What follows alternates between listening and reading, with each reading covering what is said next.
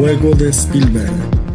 Hola amigos de Algo Más que Cine, bienvenidos a un nuevo episodio del juego de Spielberg. Aquí continuamos en esta temporada que ya está calentando y como está calentando estamos ya literalmente a que empiece diciembre y empiece ya aquí la, los Juegos del Hambre, no mejor dicho, con relación a la película, de que aquí vamos a ver quiénes van a sobrevivir, quiénes llegan y pero bueno, estamos a, a días nada más que ya del primer pistoletazo fuerte salía, que van a ser la crítica de Nueva York, después viene Los Ángeles, los premios Gotham, los premios BIFA, las nominaciones a los Independientes. Esto ya literalmente está iniciando. Ya muchas películas se han podido ver, ya están llegando también muchas películas a diferentes plataformas. Este, este servidor también ha visto varias de las películas, ya vimos Napoleón, que era las últimas incógnitas, solo nos queda literalmente el color púrpura. Aunque ya están escuchando muchas reacciones, pero realmente creo que va a ser la última película en llegar para saber si sí o si no, porque una cosa son reacciones y otra cosa ya las críticas y ver cómo se va moviendo, pero ya está calentando esto, ya estamos, ya las películas están prácticamente. Y nada más falta que muchos nos empecemos a visionar o que así, etcétera. Pero ya eso está, ya vimos Napoleón, podemos decir que Napoleón no va a llegar. Es que es la verdad. Pero para, obviamente, para acompañarme, eh, obviamente yo no voy a hablar solo. Aquí está la maestra, la que realmente nos sabe ella es la que mejor sabe y la que sabe todos los, los manejes y, todo. Juli, bienvenida, ¿cómo estás? Hola, Dional, bien, gracias. Aquí ya, ya estamos en, temporada, ya, ya estamos en la mejor época del año porque es Navidad y temporada de premios. Eh, o sea, de lleno, de lleno vamos a lo que, a lo que se viene ahora que para mí es la época más bonita del año. es nuestra época favorita. Y también nos, nos acompaña eh, Charlie, eh, que también, nos va, él también ya nos acompaña en diferentes eh, podcasts. Otro que también se sabe más los trucos que yo, sabe los, las, las, fechas, todo. O sea, es una Wikipedia también andante. Vamos a ver si Charlie me contesta. Charlie, Charlie. ya llegué. ¿Cómo estás, Charlie? Bienvenido. Este, también, como dijimos, Charlie también es, otro que, que, conoce más que yo las estadísticas. Creo que las maneja muy bien, ¿verdad, Charlie? Las estadísticas. Ahí en el grupo de WhatsApp nos corrige en ocasiones. y es lo divertido, por eso estamos aquí conversando. Juli. ¿Qué pasó? Charlie probablemente es la persona que entiende mejor a la nueva academia. Nosotros somos más de antigua academia de que, eh, de que seguimos los premios hace más años, pero, pero tenemos que pensar que la academia cambió. Yo siempre voy a recordar que Charlie en junio del año pasado dijo que Everything Everywhere All at Once iba a ganar mejor película. Recuerda de una todo el año, todo el año diciendo no, no. que No, o sea, la bajó Julia, no, que, que, que, iban, a ganar los Daniels, mejor dirección. Sí, bueno, los Daniels, sí, los Daniels, creo. No, o sea, también es película, pero el fuerte fue los Daniels, porque ahí nadie, nadie creía. Claro. Sí, es que nosotros en vez somos de la, de la vieja escuela y no queremos salir de ahí. También tiene una, también tiene una, una adicción por corregir a las personas, así que... no, acabo de hacerlo otra vez, ¿es cierto? siempre, siempre lo hace, estamos acá, eso. No, pero es lo divertido y es lo cool. Pero bueno, Juli, este, ¿se acuerda que ya, cuando empezamos a grabar, le hicimos el primer podcast allá a principios de septiembre, donde todavía no se llama, ¿cómo ves el cambio de, de aquello cuando estaba empezando Venecia apenas y ya lo, lo que nos está quedando, quién es? De, esa, de ese momento a este, ¿cómo ves el cambio? O sea, realmente sí, ¿cómo ves el panorama? En realidad no veo mucho cambio, Leonard, porque, eh, porque eh, no recuerdo si el, podcast lo grabamos antes o después de que terminara el Festival de Toronto. Después No, lo, lo grabamos antes de Toronto. Toronto apenas, iba iniciando Venecia. Venecia tiene como ah, tres días. Ya, eh, entonces, por ejemplo, teníamos una película desconocida que era American Fiction, que arrasó en Toronto, yo le tengo muchas ganas, pero a pesar de que ganó en Toronto y que hay una racha de 12 años de que la ganadora de Toronto eh, es nominada a Mejor Película, porque en Toronto suele premiar la, las películas que le gustan al público, las crowd pleaser, como se dice. Eh, American Fiction no se ha hecho nada por esa película, por moverla. Siento que se puede, se puede romper un poco la racha. Eh, cuando American Fiction sea ignorada, si es que es ignorada al final, a mí se se me hace que es el tipo de película que nos va a gustar a nosotros, que nos va a gustar mucho. Eh, vamos a tener miles de artículos diciendo que, que es un tema racial, de que, porque es una película protagonizada por, vamos a tener a los Clayton Davis de la vida, que de eh, primera vez que una, una película protagonizada o con un equipo de, de afroamericanos detrás eh, es ignorada y, y, va a meter el tema racial y no, no es por eso, es porque efectivamente mientras Clayton Davis, por ejemplo, en marzo predecía, pre- hablaba solamente de las películas que todavía están ahora como en marcha, eh, jamás él mencionó que existía esta película. Esta película es como la sorpresa de la temporada, no sabemos lo que va a pasar. Eh, podría tener su, su momento si es que va en, en comedia en los Golden Globe. ¿En qué va los Golden Globe? Eh, Charlie en comedia, ¿cierto? American Fiction. Yo creo que se va en comedia. Sí, American Fiction.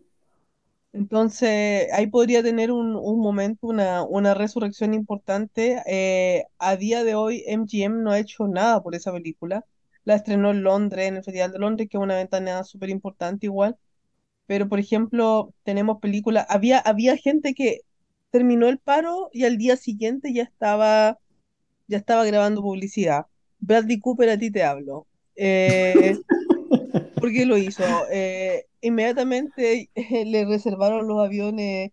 Cillian Murphy lo, lo interrumpieron de su, de sus comidas de queso, de sus vinos ahí en, en Irlanda y lo mandaron inmediatamente a promocionar.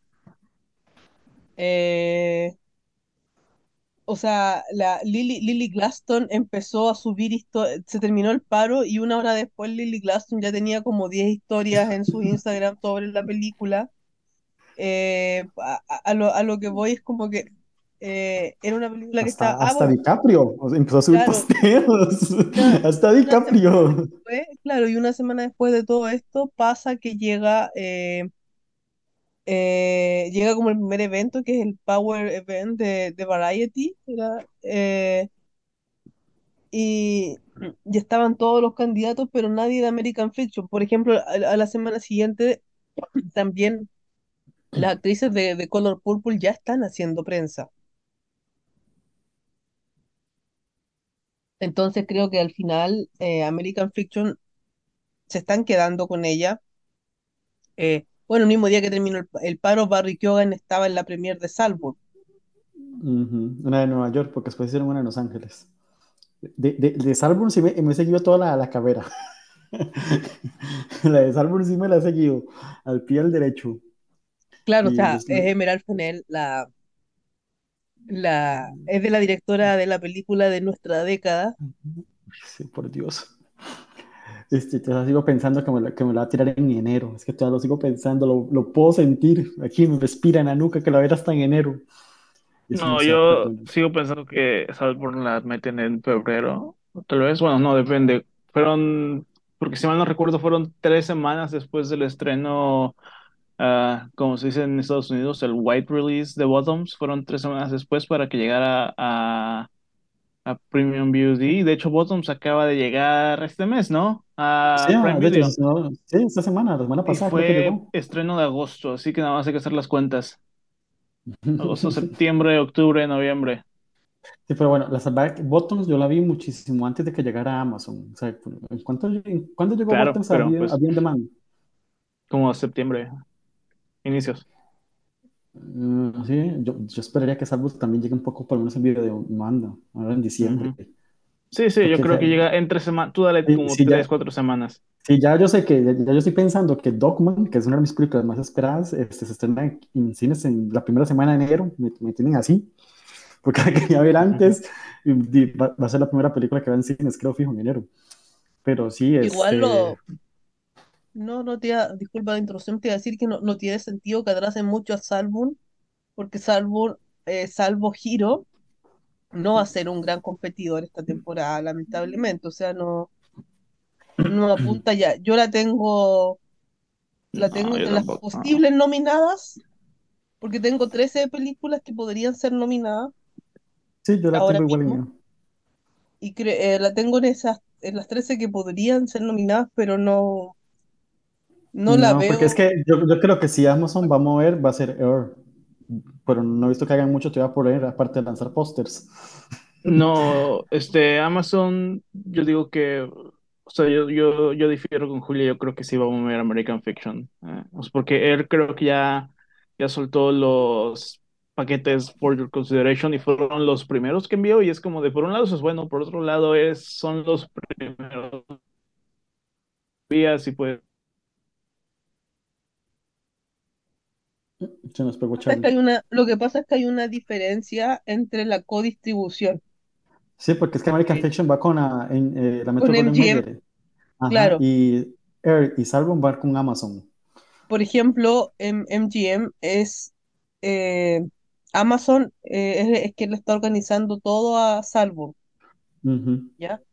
Pero MGM es el que le tiene que organizar las cosas a, Sí, no sé, yo creo que Fiction, yo voy a pensar que es que como se están reorganizando todavía muchas cosas, yo me imagino que por eso es que todavía Engine no se ha movido, no saben ni cómo, creo que le, le está pasando lo que le pasa a Search y a 20th Century con Disney, que a veces se quedan ahí dando vueltas, porque al día de hoy hay Pero que es, di- aclarar a la gente, Searchlight se mueve bien. Searchlight yo encuentro que sí, no, Searchlight pero hizo buenas campañas, el, pero no es de que Disney, a eso me refiero. sí, sí, pero. Sí, no, no, totalmente. Lo que quería decir es que creo que están todavía con la transición de, de- de acomodar cómo se van a, a a re- a relegar muchas de las cosas, porque hasta el año pasado fue como que ya aterrizó muy bien sus cosas y ya empezaron a hacer sus divisiones bien, bien, bien, porque tuvo esa transición, ese paso que, que vimos que hasta se perdió la que era la parte de 20th Century, la- lo que era medio, donde estaban muchas películas de mediano presupuesto, se, se quitaron y todo. A lo que me lleva a llegar a decir que Disney nos volvió a hacer nuestro Chevalier de este año Con Bike y la Rider. Ajá, Bar Rider este, ya no va a estar en esta temporada de premios, no tiene fecha, no tiene calendario, más bien están, se rumora, se dice que más bien están viendo a ver quién, a no, quién se la venden para que la ya se la distribuya. vendieron a Focus. Sí, está, está de Focus, pero eh, es como complicado. O sea, como de, no de que la, Focus no, mete, mete a, mi- a mitad de año. Es como lo que decía Chevalier, esa, esa, esa película no, no, no sale ya este año, o sea, no, Nada, ejemplo, días, claro, para nada sale este año. porque Focus ya, ya, días, ya Focus tiene su película, que es The Holdovers, para que se van a matar con otra película. claro, no, hace unos días estuve en la página de, de Searchlight, eh, de Premi, por ejemplo, eh, Searchlight le tenía, tenía como súper detallado lo que iban a hacer con, eh, ahora, ah, como Disney Searchlight, algo así, la página se llama Disney.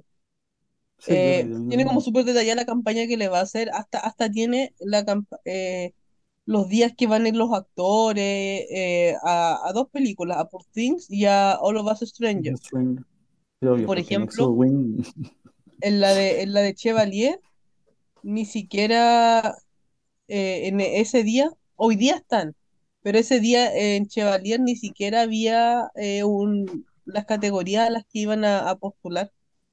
Estaba como en la película y tú entrabas, te salía solo la sinopsis, pero como categorías como que ni siquiera estaban puestas.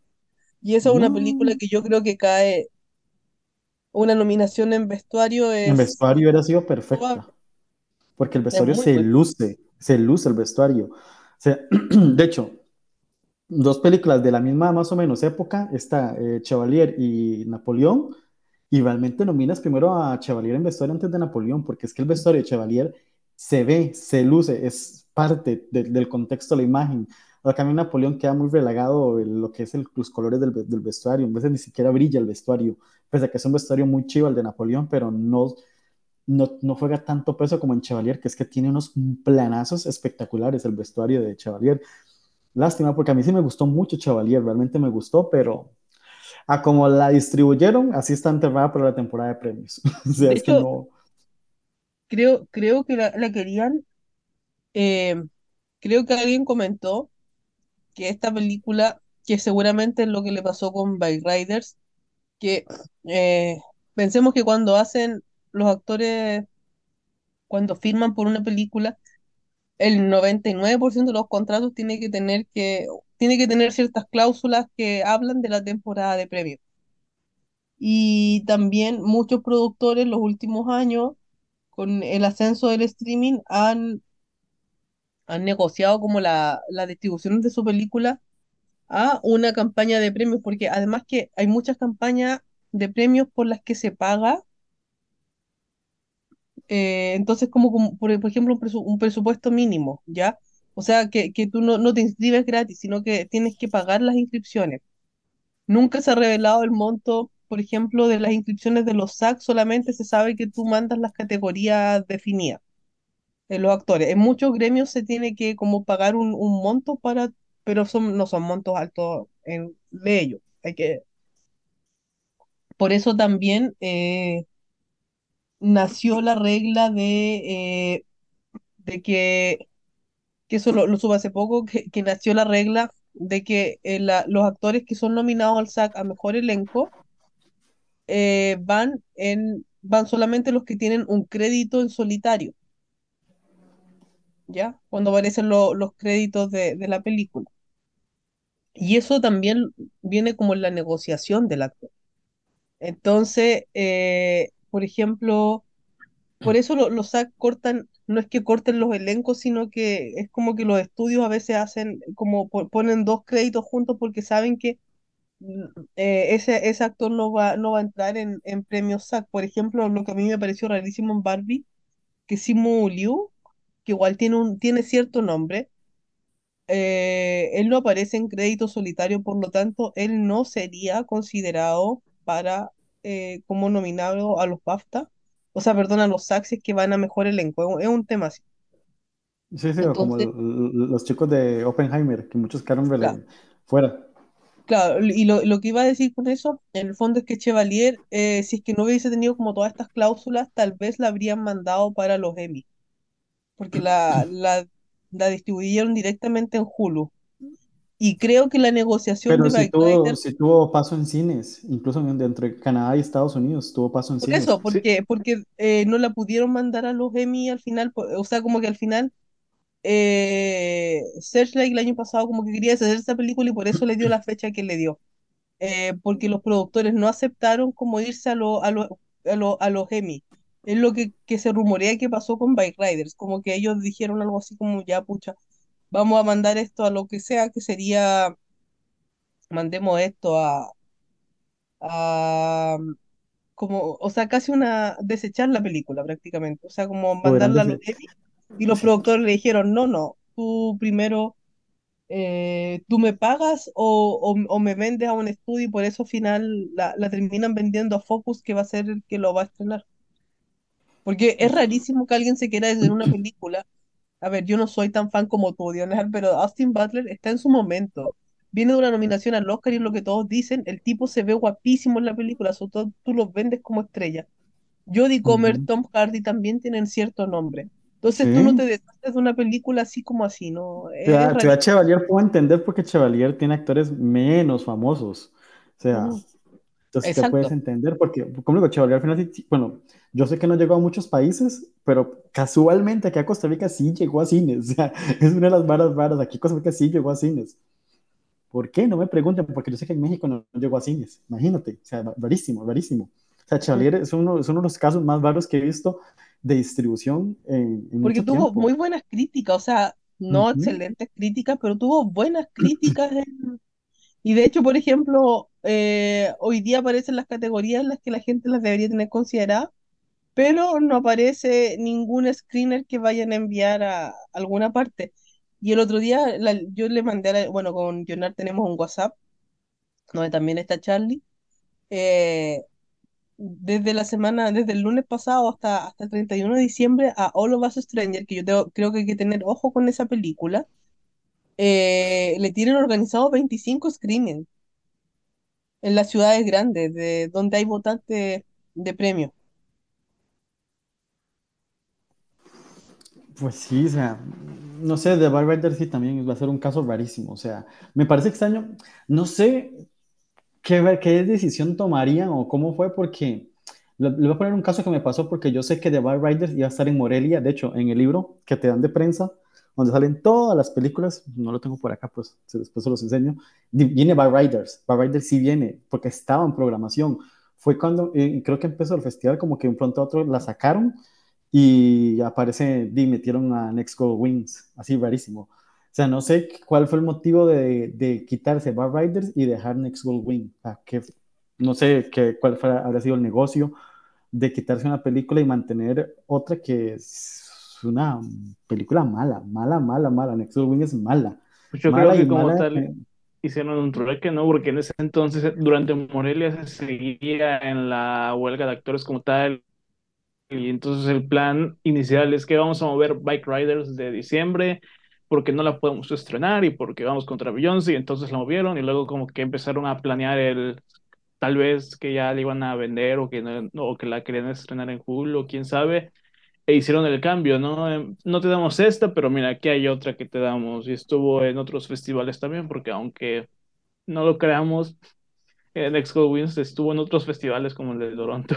aunque no nos acordemos ya hoy en día. Sí, sí, no, no, totalmente. Bueno, también Bar Riders estuvo también en Telluride y en, creo que en Londres. Ah, pero me, pregun- mi pregunta es, ¿por qué? O sea, porque, no sé, Next Good Wing era una película que la tenían guardada desde tiempos por toda la, la problemática que le pasó y, y viendo también lo mala que es, seguro la tenían ahí. No sé cuál fue al final la decisión de decir, mejor, ok, estrenemos esto, la deshacemos, porque ya no la pueden seguir guardando más.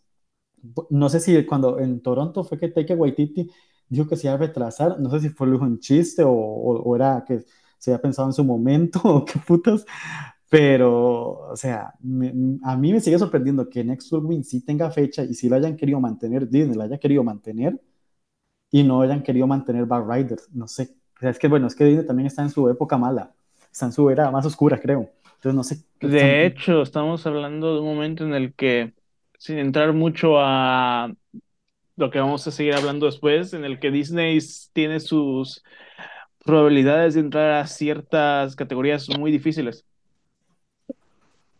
Sí, o sea, Perdón. eh,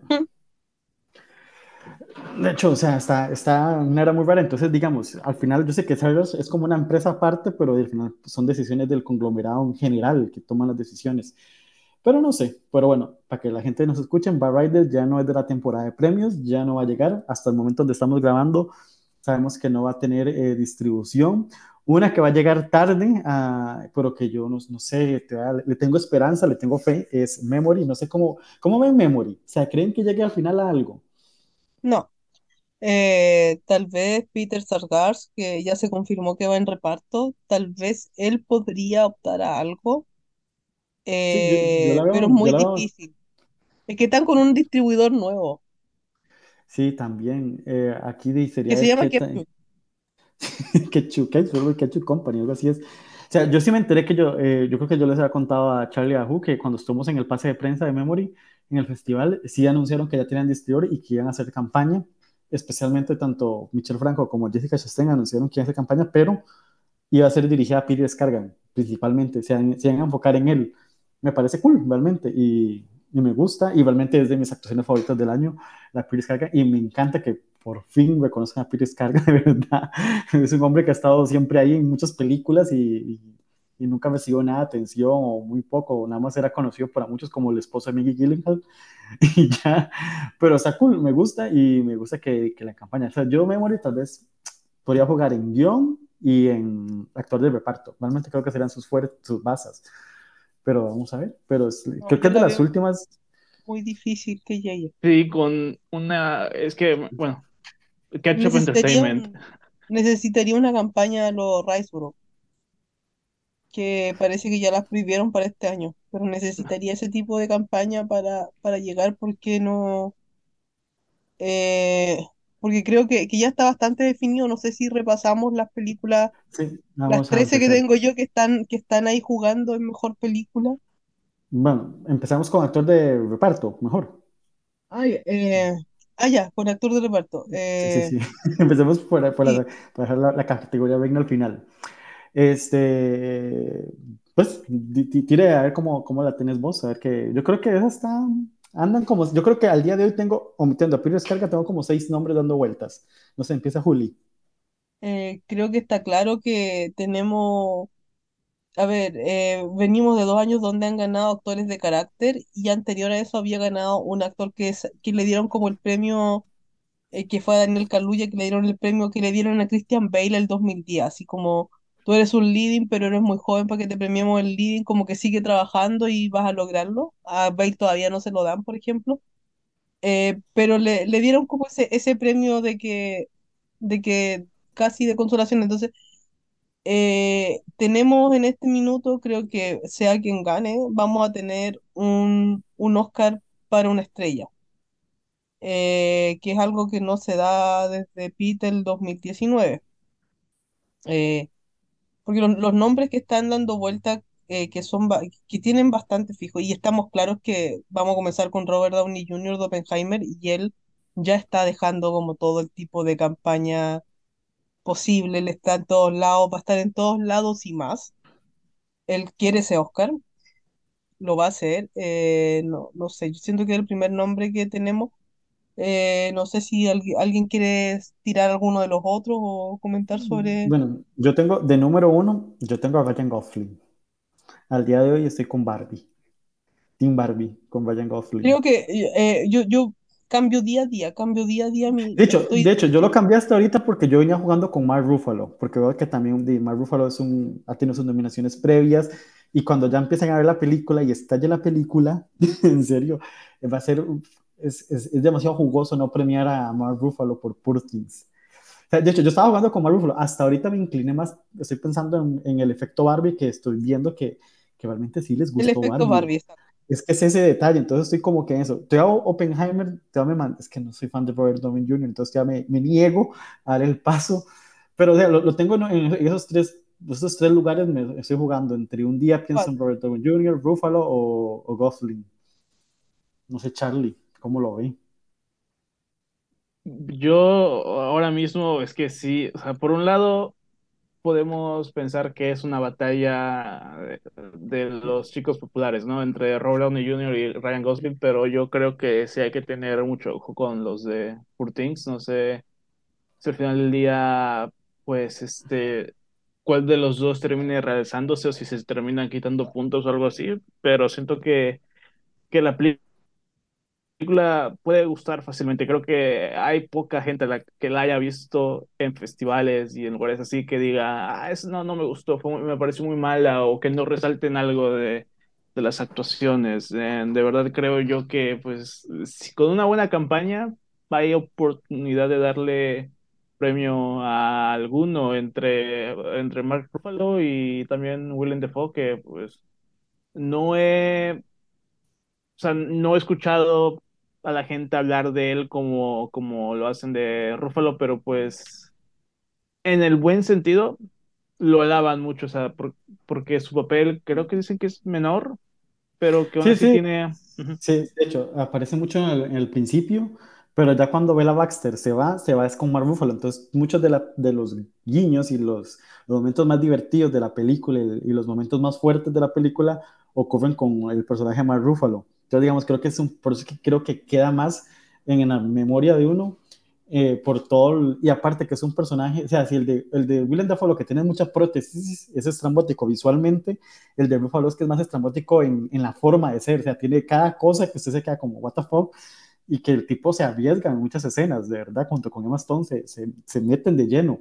Entonces, me parece un personaje muy suculento y personalmente creo que entre, los, entre él y Ryan Gosling, creo que son los personajes más memorables de, del año, de la temporada, porque al final Robert Downey Jr. sí es el villano en Oppenheimer, pero cuando piensas en Oppenheimer, piensas en Oppenheimer, en el protagonista, no piensas en los demás realmente. Entonces, por eso es que me inclino todavía a amar a Ryan Gosling, porque es que de verdad el efecto Barbie me, me tiene dando vueltas desde hace tiempos y viendo lo que está pasando poco a poco, vamos a ver si ya en diciembre aterrizan mucho, mucho más de las ideas que se me pasan por la cabeza. Barbie puede ser esa película de consenso que anda dando vueltas por todo lado. Y yo creo, no sé si estamos igual los tres, que el cuarto puesto tranquilito va, va a llegar, pero no va a ganar, o y no sé, ve lo, ve lo que pasó, le pasó con el irlandés Robert, eh, Robert De Niro por Killers of the Flower Moon. Sí, yo creo que eso puerto, por eso digo, va a ganar como sea una estrella, o sea, eh, yo igual como que tengo un día Downey Jr., otro día Gosling que va a ganar, eh, siento que el efecto Barbie, o sea, va a ser un efecto Barbie, el, el único pero que le veo a Gosling, el único pero es que no suelen premiar actuaciones de comedia, comedia pura. Gosling es comedia pura, pero también empiezo a pensar en los precursores y creo que Gosling podría tener el Golden Globe, eh, porque los Golden Globe aman a Gosling. Partamos por eso. Eh, y lo han demostrado. Eh, recuerdo, por ejemplo, el año que, o sea, cuando los Golden Globe tienen la posibilidad de nominarlo, lo nominan. ¿Ya? tiene, tiene, bueno, ya, ya, dije, y, y ahí yo creo que tenemos que meternos a ver si Oppenheimer o Poor Things pueden meter a dos actores.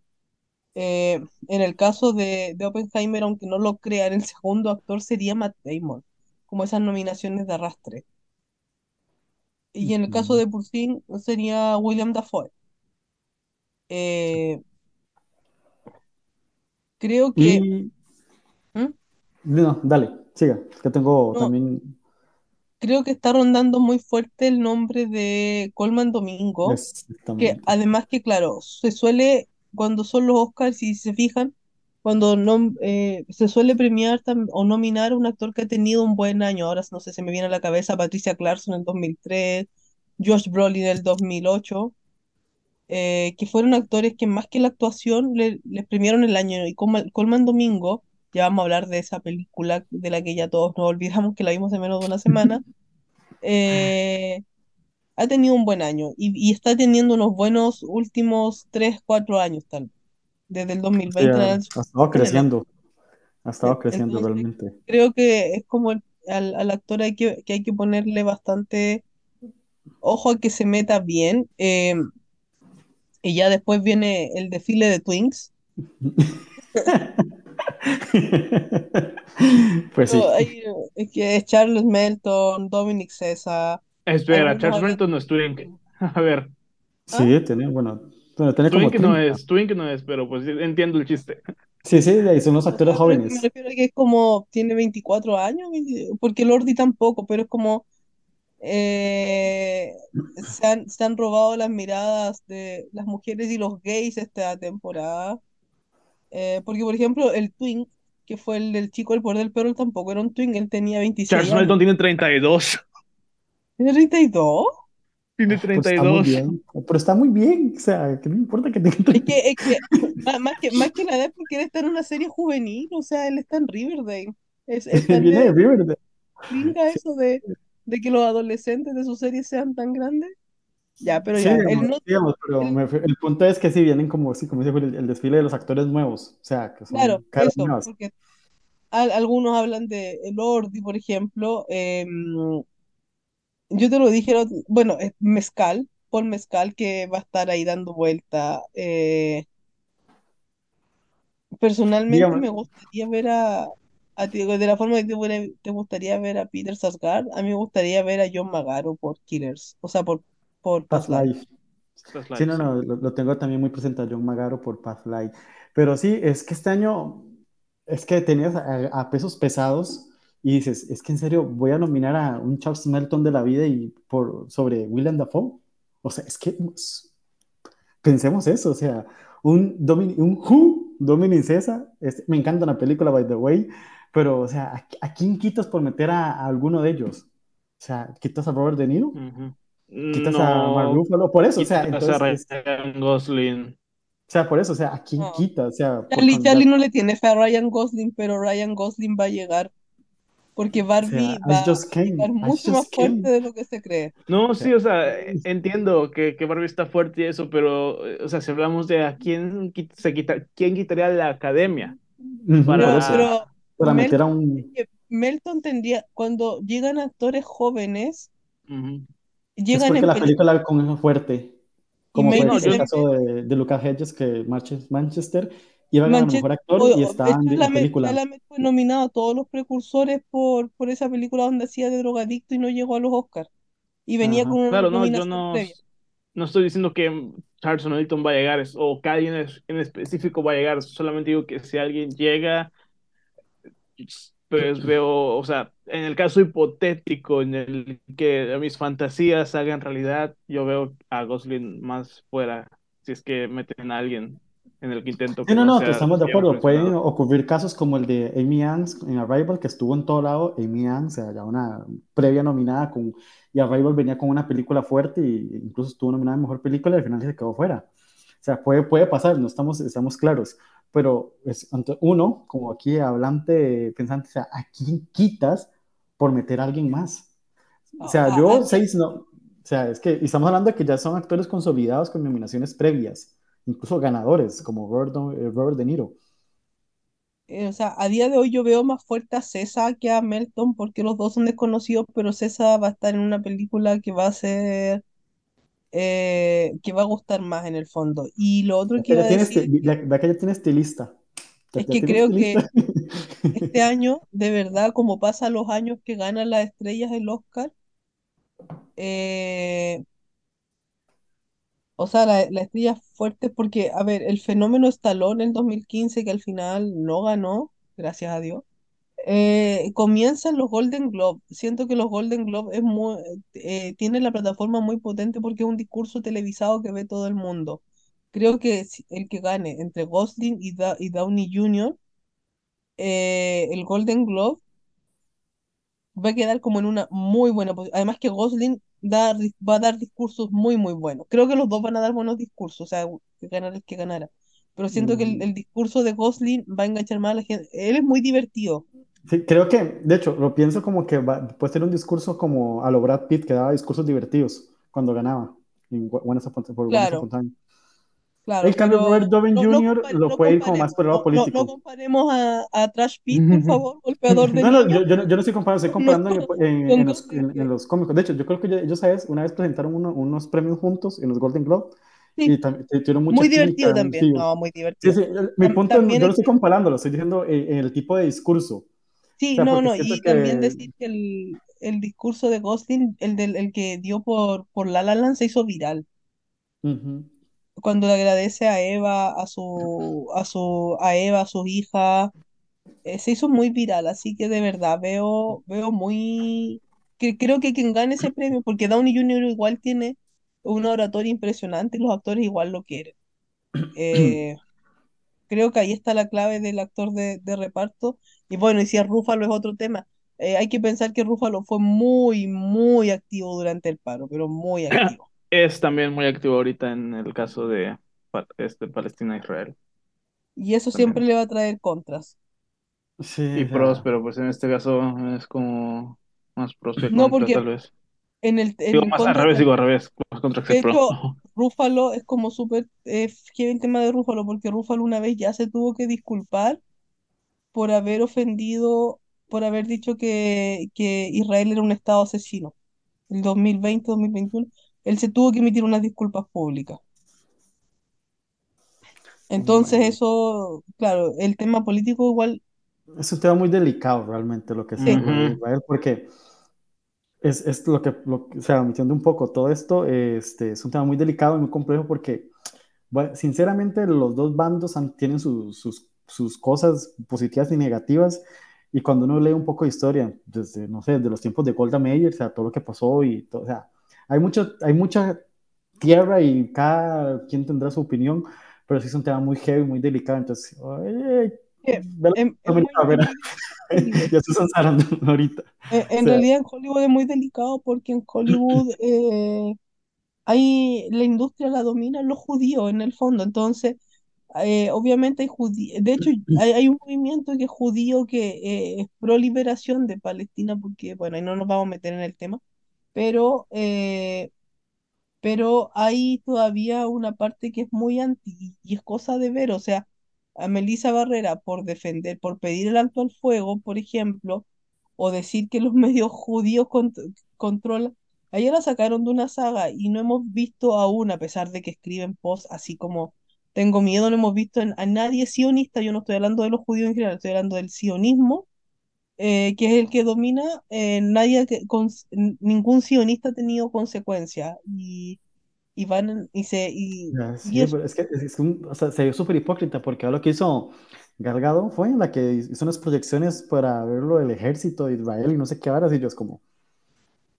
O sea... O sea, siento que es, es, un tema muy, muy delicado y al mismo tiempo revela la hipocresía que se vive en Hollywood realmente.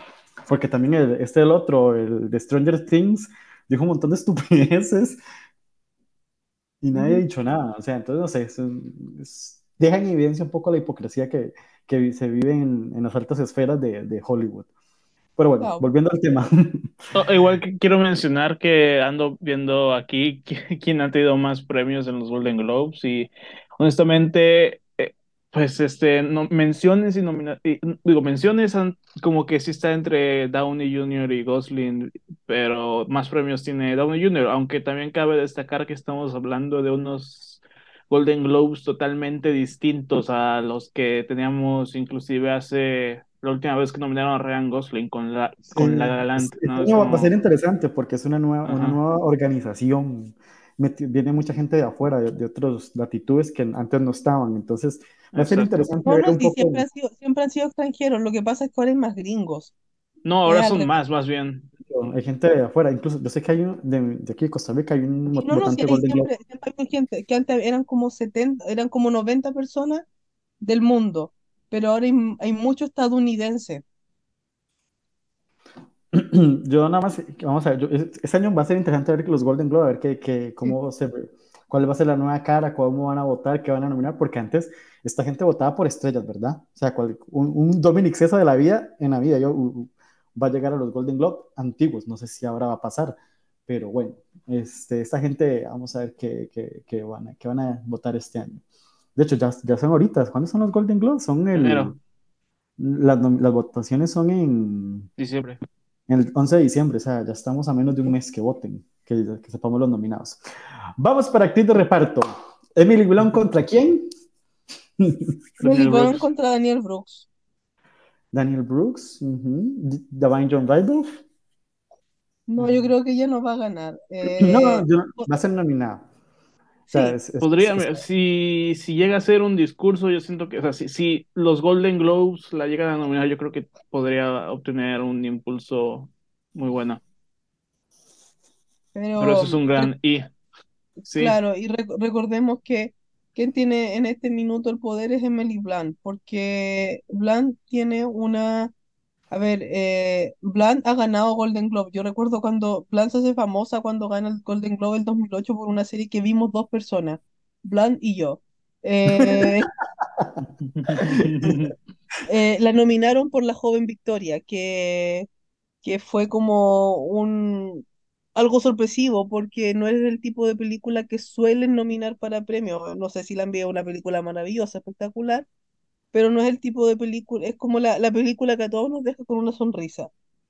Eh, y por, el SAG lo ganó por A Quiet Place, cuando no la nominaron al Oscar. Eh, el año pasado la nominaron por esa serie malísima.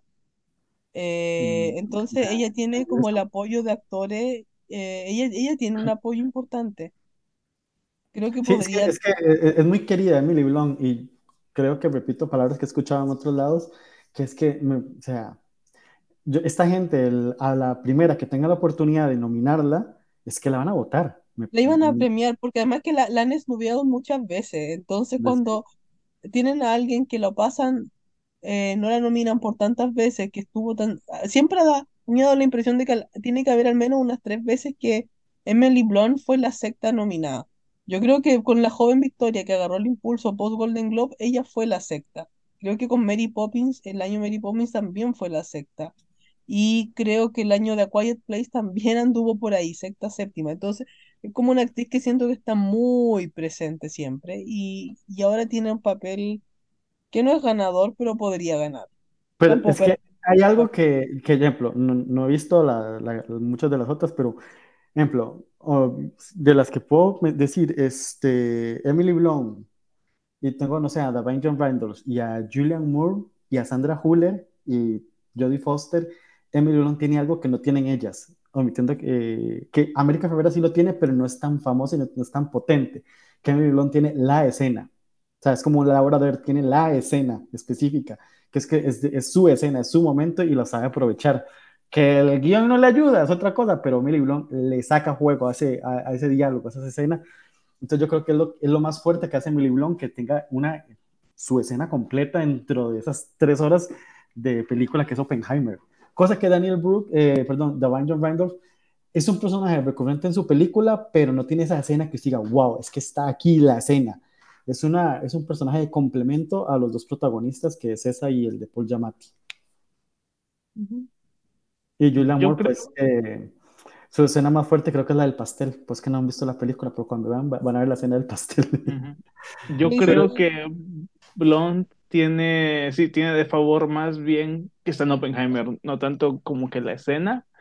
O sea, porque todo el mundo, porque podría aplicar, no quiero comparar y decir que Emily Blunt es igual a tal, pero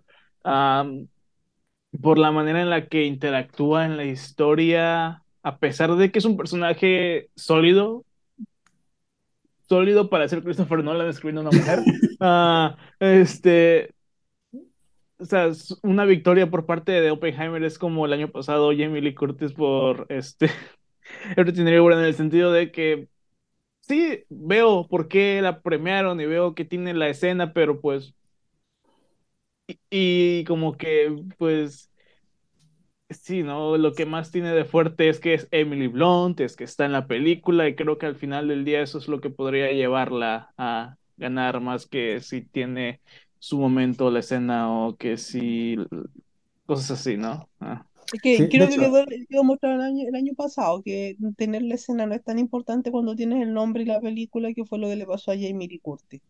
En, eso estoy de acuerdo con Charlie, o sea, ella puede tener la escena y, obviamente eso le va a ayudar, pero Emily Blunt tiene el nombre y tiene la película y, y su competidora más fuerte viene a ser Daniel Brooks porque hay antecedentes de triunfos como el de Daniel Brooks.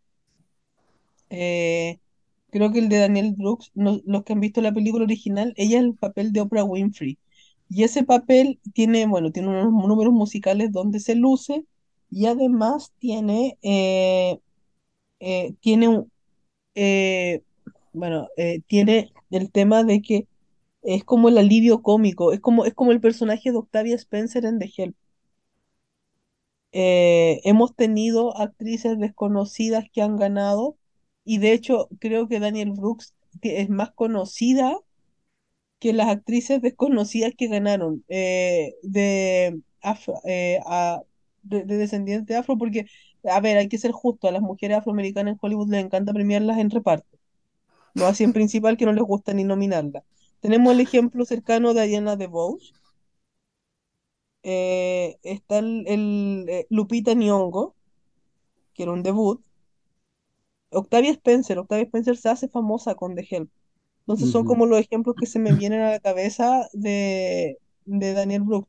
Sin embargo, creo que ninguna de ellas, eh, ni Nyong'o, ni, bueno, un poco Lupita, pero Lupita igual tenía una actuación en drama y estaba en la la película que después ganó mejor película y era la actuación más importante de esa película. Creo que la, la MVP actoral de esa película, por mucho que nos guste Fassbender, Oye Lobo, Sarah Paulson, que están todos muy bien, igual el MVP con el papel que tú te quedas de dos años de esclavitud es el papel de Lupita Nyong'o, porque es la historia más terrible de todas. Entonces... es como en la historia más, más fuerte era la de Octavia Spencer. Claro, pero ella también eh, tenía, en, en, esa historia terrible, tenía un alivio cómico, era un alivio cómico. Es un poco lo que hace Daniel Brooks. ¿Y qué pasa? ¿Por qué destacan tanto Daniel Brooks? De los comentarios que hemos leído es que al final Fantasia, eh, Fantasia canta muy bien, eh, le sale muy bien la interpretación vocal, pero cuando, cuando está sin canción se les cae mucho la actuación. Y y, todo lo contrario que pasa con Taraji. Creo que Taraji está débil en los números musicales y no en la actuación. Y la que, y la que engloba todo eso es Daniel Brooks. Entonces, eh, siento que va, a ser un Blan versus por su Brooks. Creo que tengo, o sea, tengo Blan primero porque me voy a Ariana DeVos, a Octavia Spencer, a esos años y no había una, una estrella así como con un papel ganador como el que, o sea, no es que Blan tenga el papel ganador, pero con una película ganadora, como digo. Lupita tenía a Jennifer Lawrence que había ganado el año anterior. Y Jennifer Lawrence de 23 años no iba a ganar de nuevo. De 23 años y en American Hustle también. O sea. Mm. No, Claro, no versus, el papel desgarrador de dos años de esclavitud era totalmente distinto. Ok, entonces digamos, podemos decir que tenemos tres nombres casi fijos: Emily Blunt, Devon John Randolph y Daniel Brooks. Me queda el Claro. cuarto y el Y quinto. Taraji también diría yo que está. Yo ahora creo que Taraji- No, no, creo que no. O sea, no, no para ganar, pero sí está, siento yo, para ser reconocida. Aquí Es que- es donde ya viene una escaleta de nombres de que, de hecho, realmente Taraji puede estar porque en serio, el cuarto y el quinto puesto, ahorita- al día de hoy, cualquiera de estos nombres que podemos mencionar puede llegar fácilmente. No sé, una Penélope Cruz por Ferrari, eh, Mm-mm. la misma Taraji P. Henson por el No, Penélope. Y un nombre que me viene dando vueltas y viendo que le están dando, de hecho, tiene bast- ha tenido bastantes pases en las últimas semanas, Julian Moore por My December, o, o un doblete para Sandra Huller. Uno no se imagina, un doblete para Sandra Huller por la zona de interés, o el regreso de Judy Foster por Nia, y el otro nombre muy interesante que también ha tenido mucho impulso en las últimas semanas, América Ferrera por Barbie. Eje, a eso quería llegar, creo que, Ameri- eh, creo que hay que poner ojo con América Ferrera, ella va a estar en todos lados, ella quiere ser nominada y no lo está ocultando. Eh, Barbie puede, puede tener el efecto arrastre de Barbie porque también América Ferrera tiene la escena de Barbie. Ujú. Eh, Tiene el monólogo. El, el monólogo, de- el monólogo que es el mensaje de la película está en América Ferrera. Hay que tener eso en cuenta. Eh, también eh, América Ferrera no es una actriz desconocida, una actriz famosísima en Estados Unidos que protagonizó el remake de Betty eh, y eh, ganó, ganó Emmy. Ganó Golden Globe. eh, estuvo en un éxito de taquilla de mi generación, la película que todos amamos, que es La Sociedad de los Pantalones Viajeros, donde nació Blake Lively, Lively. Eh, donde la, la, la única conocida cuando salió esa película era, la, era Lexi la- la- la de Gilmore Girls.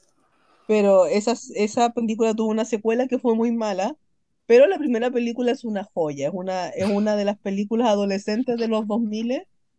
Charlie, se- Charlie estaba en pañales, entonces por eso nos pone cara rara. Sí, no, bueno, no, tenía cinco años cuando salió la primera, al parecer. Pero es una película que fue uno de los éxitos de taquilla del verano de 2005. Ujú.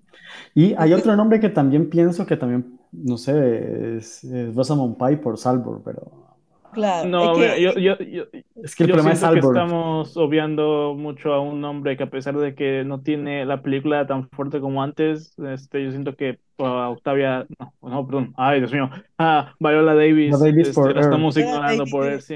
eso. Yo creo que puede ser Viola Davis y yo creo que otro nombre, otros dos nombres que podríamos tener ahí dando vuelta. Claire Foy. Una, la que veo más fuerte, es Claire Foy. Bueno, pues que yo, yo aprendí, yo aprendí que apostar con, con Claire Foy es, es, es- a veces- Eh, Claire, Claire Foy está como en una situación a convertirse en una Emily Blunt. Creo que ha quedado cerca dos veces de la nominación.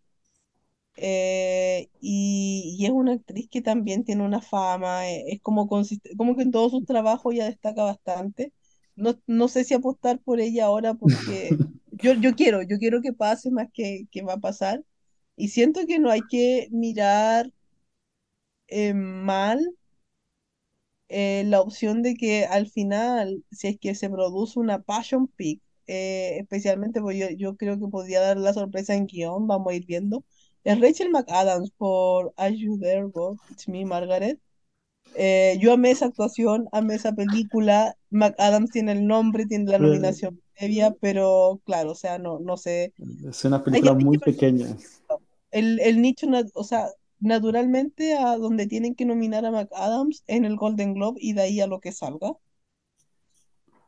Eh, pero Tal vez pero así, no, que se van a pues, ir los Sí. nombres. Yo siento que, que uno, uno de sus puestos, cuatro y quinto, va a ser un nombre, un, un nombre grande. O sea, como digo, puede Mm. ser cualquier. Porque este año hay mucho nombre grande realmente dando vueltas. eh, o, o salvo Davan John Randolph y Daniel Brooks, son los menos conocidos. El resto son nombres realmente conocidos. O sea, eh, Rosamund Pike, Taraji, América, Julian, este, Viola, Viola yo creo que podría. Viola. Sí, Viola Davis es como... eh, O sea, el- bueno, la cuestión con Viola Davis es que se vende sola. Yo creo que, a ver, of- no, oficialmente la vamos a ver en los SAG, eso, es- eso hay que estar seguros. En los SAG Sí. es probable que la veamos y este... no sé cuál ha sido su estado en el medio del paro, pero pues es que Viola Davis, No, apoyó, dio Y mucha apoyó porque ella iba, ella le dieron permiso de rodar una película y dijo que no. No Ahí está, rodar. pe- o Eso, sea, tiene todo para también. terminar adentro. Entonces, está ella, eh, creo que hay que poner ojo en, en Julian, como decía Julian Moore. Julia Moore, o sea, Foster, siento que depende un poco de cómo, y ahí vamos a llegar a mejor actriz, a cómo le vaya a Annette Bening. Yo, miren, yo les voy a, voy a serles sincero. Yo creo que Niat se cayó. Yo creo que cualquier probabilidad de premio tendrá que ver con la campaña y en el día, al día de hoy yo creo que la número dos de Netflix es May December. Ah, así que bien, porque viendo lo que están haciendo ahorita, que le están dando Sí. muchos pases a My December, lo pensaría muy bien porque no han hecho mucho de Nia, realmente, ni, no, es que, ni- es que Niat se estrenó ya cuando seguía la... Sí, ¿no? Todavía Sí, seguía pero eso no, la, la pero eso no es y se acabó y pum. Ajá, pero eso no es impedimento para que hagan pases como hicieron con Barbie, con Oppenheimer, que están haciendo pases y la película se estrenó en julio y mucha gente ya la vio. O sea, no es impedimento no hacerlo, el cosa es que no lo quieren hacer y se están enfocando en Maestro y en My December, realmente. Sí. Ujú. Es eso, eh, por eso ah, eh, sería la primera nominación de Julianne Moore desde su Oscar. Y, y también recordemos que Julianne Moore fue muy nominada. De hecho, el 2002 ella obtiene doble nominación. Ella tuvo 15 años donde, donde concentró en 15 años sus nominaciones, creo, o sea, ya un poco más de 15 años ya, pongámosle unos 18. Pero ella, ella tuvo una época donde lo que hacía Julianne Moore eh, entraba en radar de premio, entraba en radar, o ella o buscaba el éxito comercial donde flopeó casi siempre, hay que decirlo también, o, o buscaba, o buscaba la, la aclamación y, y era, fue muy nominada, tuvo cuatro, cuatro o cinco nominaciones en ese lapso de premio, no recuerdo cuántas, eh, hasta que después gana, pero eh, también ahí es como, es, Julianne Moore tiene una particularidad, es de las actrices que cuando ha tenido una película para ser nominada, la nominan creo que no tiene un snob sonado, no tiene su Arrival, por ejemplo, como que ella ha estado cerca de, ella cada vez que ha podido estar cerca de la nominación, le, le ha caído una nominación.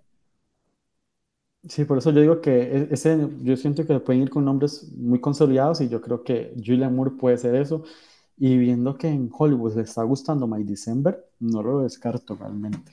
Realmente no lo Claro, además descarto. que la gente la quiere mucho, o sea, a Julianne Moore, yo E- Es un papel, que es un papel controversial, entonces es un papel muy suculento sí, para nominar. O sea, muy valiente, papel, lo que van a llamar sí, papel es- sí, sí, como tipo el de, no sé, papeles arriesgados como el de, eh, el de Rosamund Pike en Gone Girl o Isabel Hooper en él, que es un papel muy arriesgado. O sea, aquí, inter- aquí interpreta pues tía, una mujer que violó a un niño y se casó con él. O sea, es que no hay forma de decirlo, como ponerlo bonito, porque no. O sea, hizo la gran primera dama de Francia.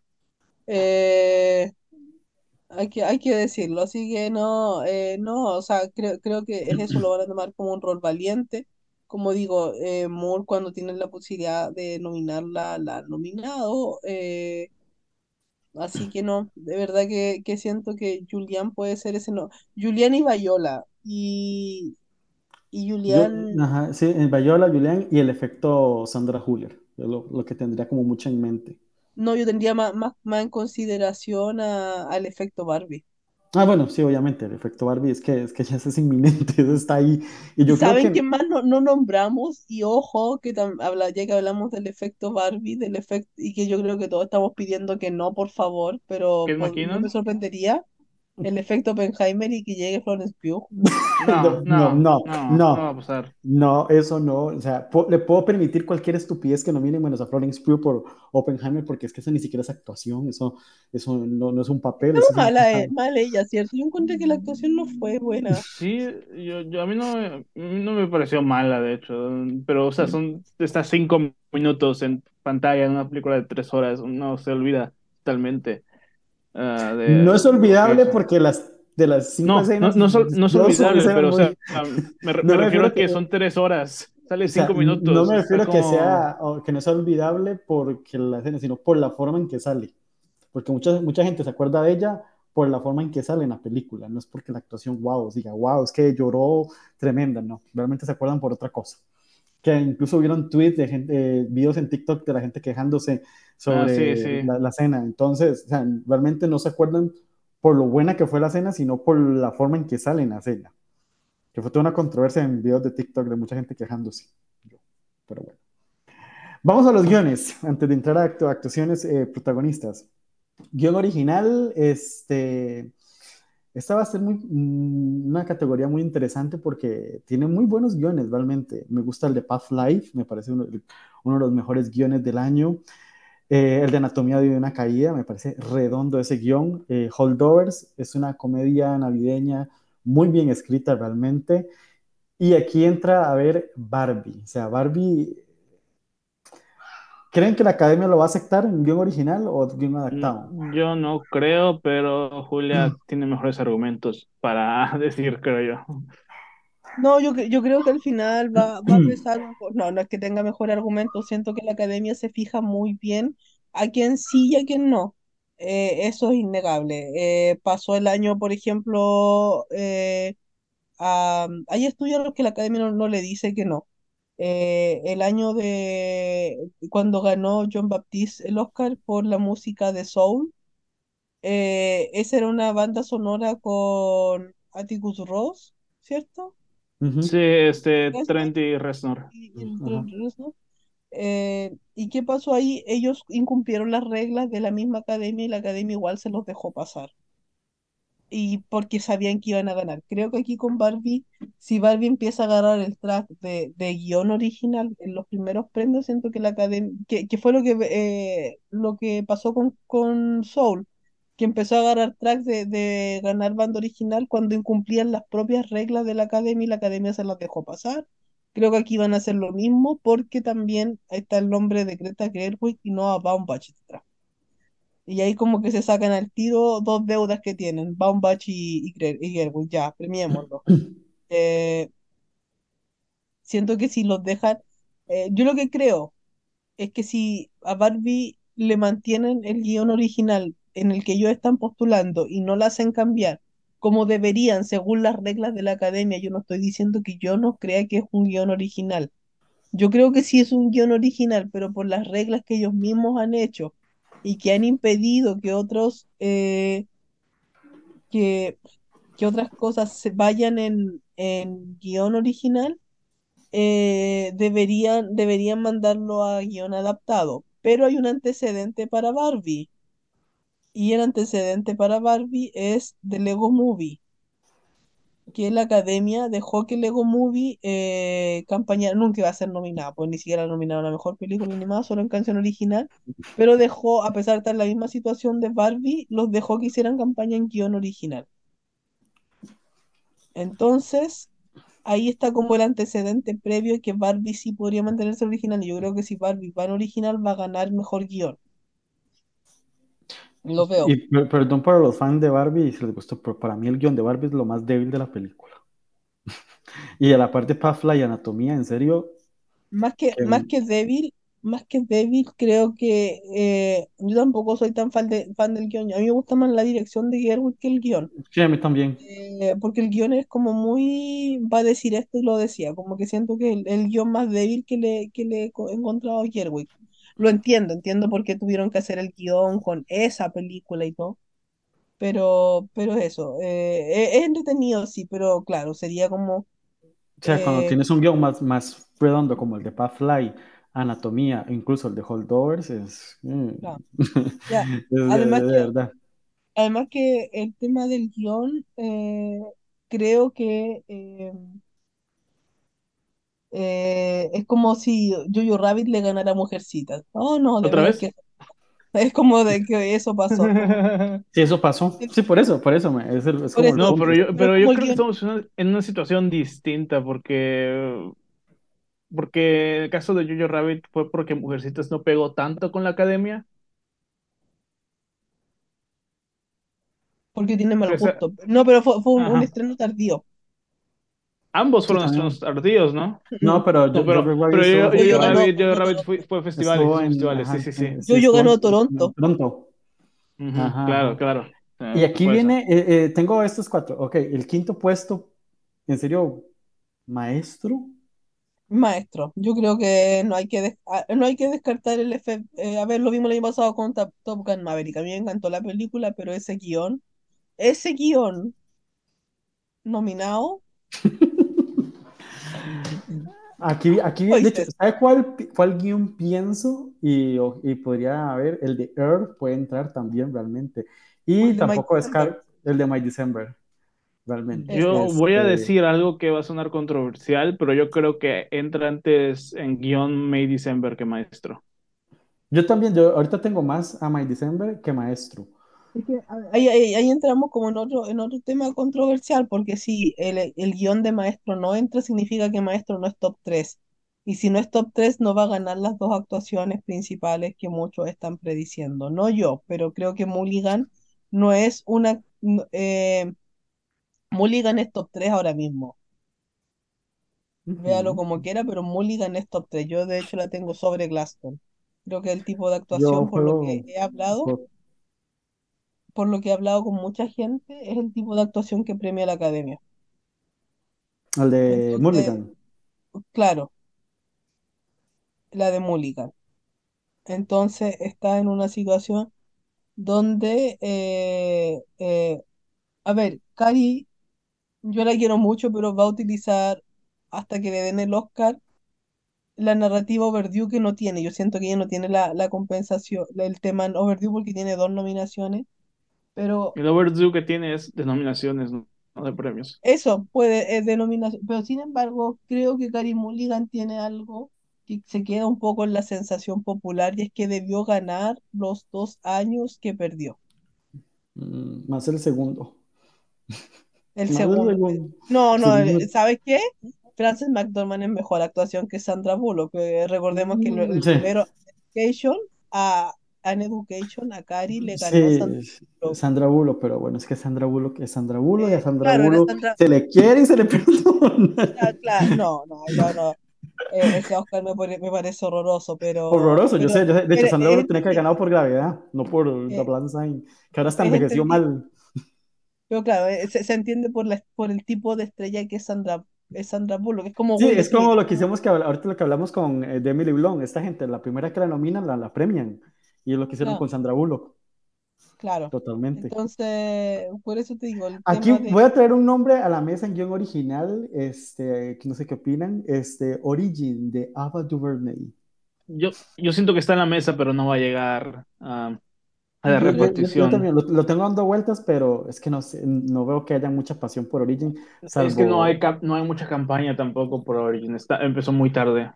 Eso, empezó muy tarde. Origin eh, llegó a Venecia sin distribuidor y para pa, ser un competidor fuerte en, eh, tienes que tener el distribuidor listo. Así que no. Sí, y es de, tiene, tiene, tiene, dos películas más. Dos, tres, o sea, tiene, porque Priscila también le está dando vueltas. No, Priscila es de 24.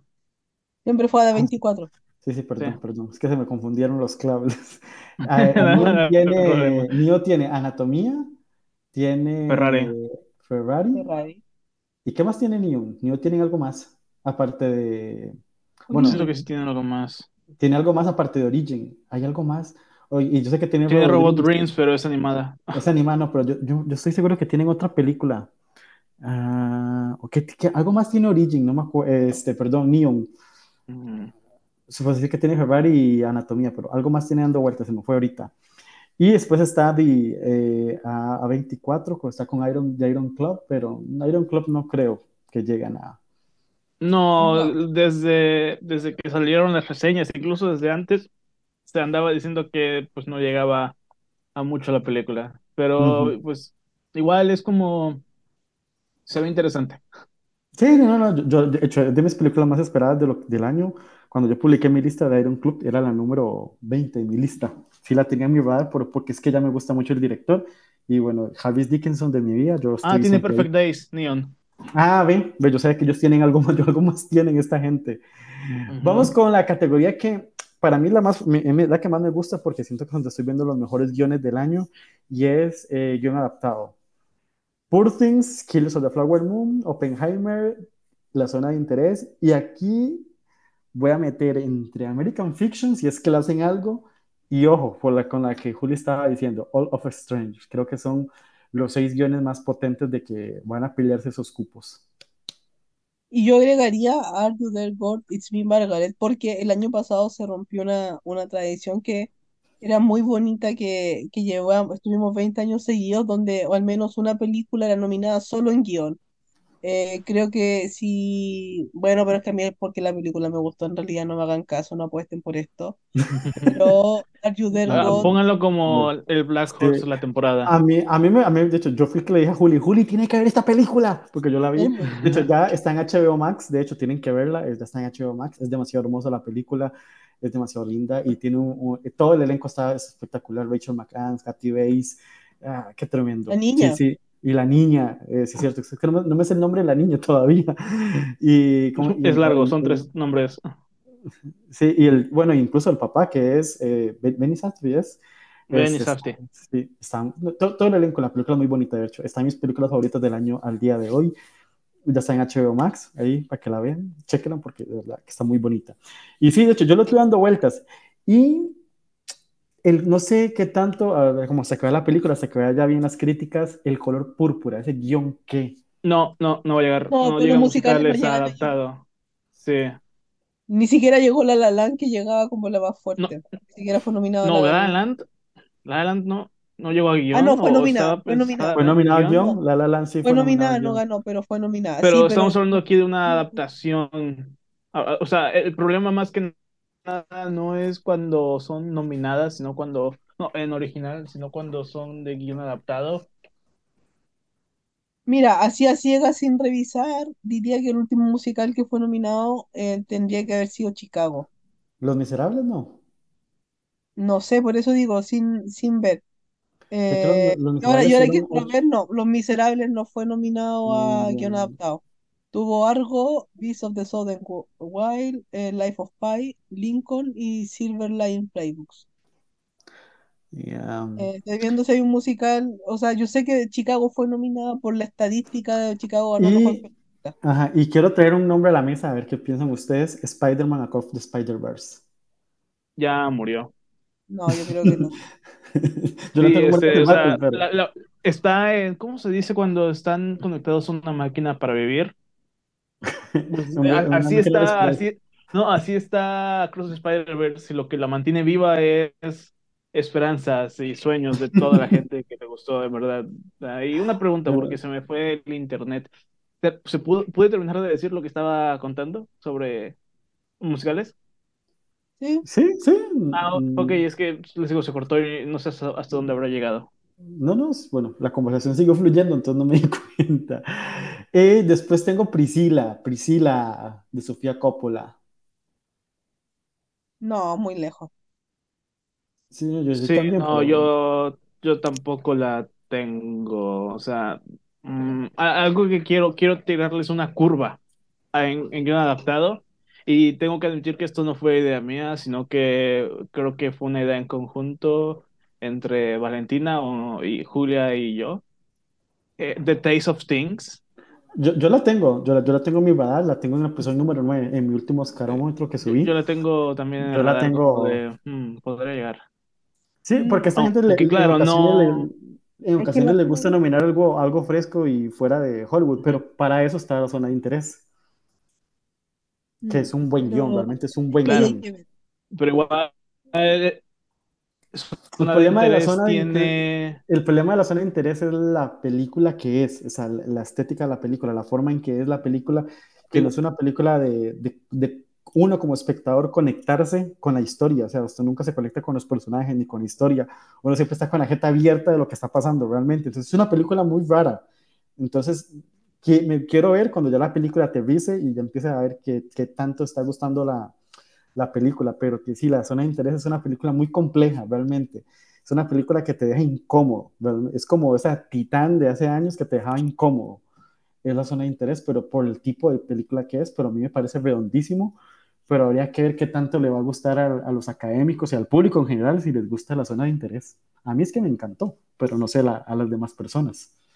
Porque yo creo a este. nadie... No, no, diga, sigue, sigue, sigue.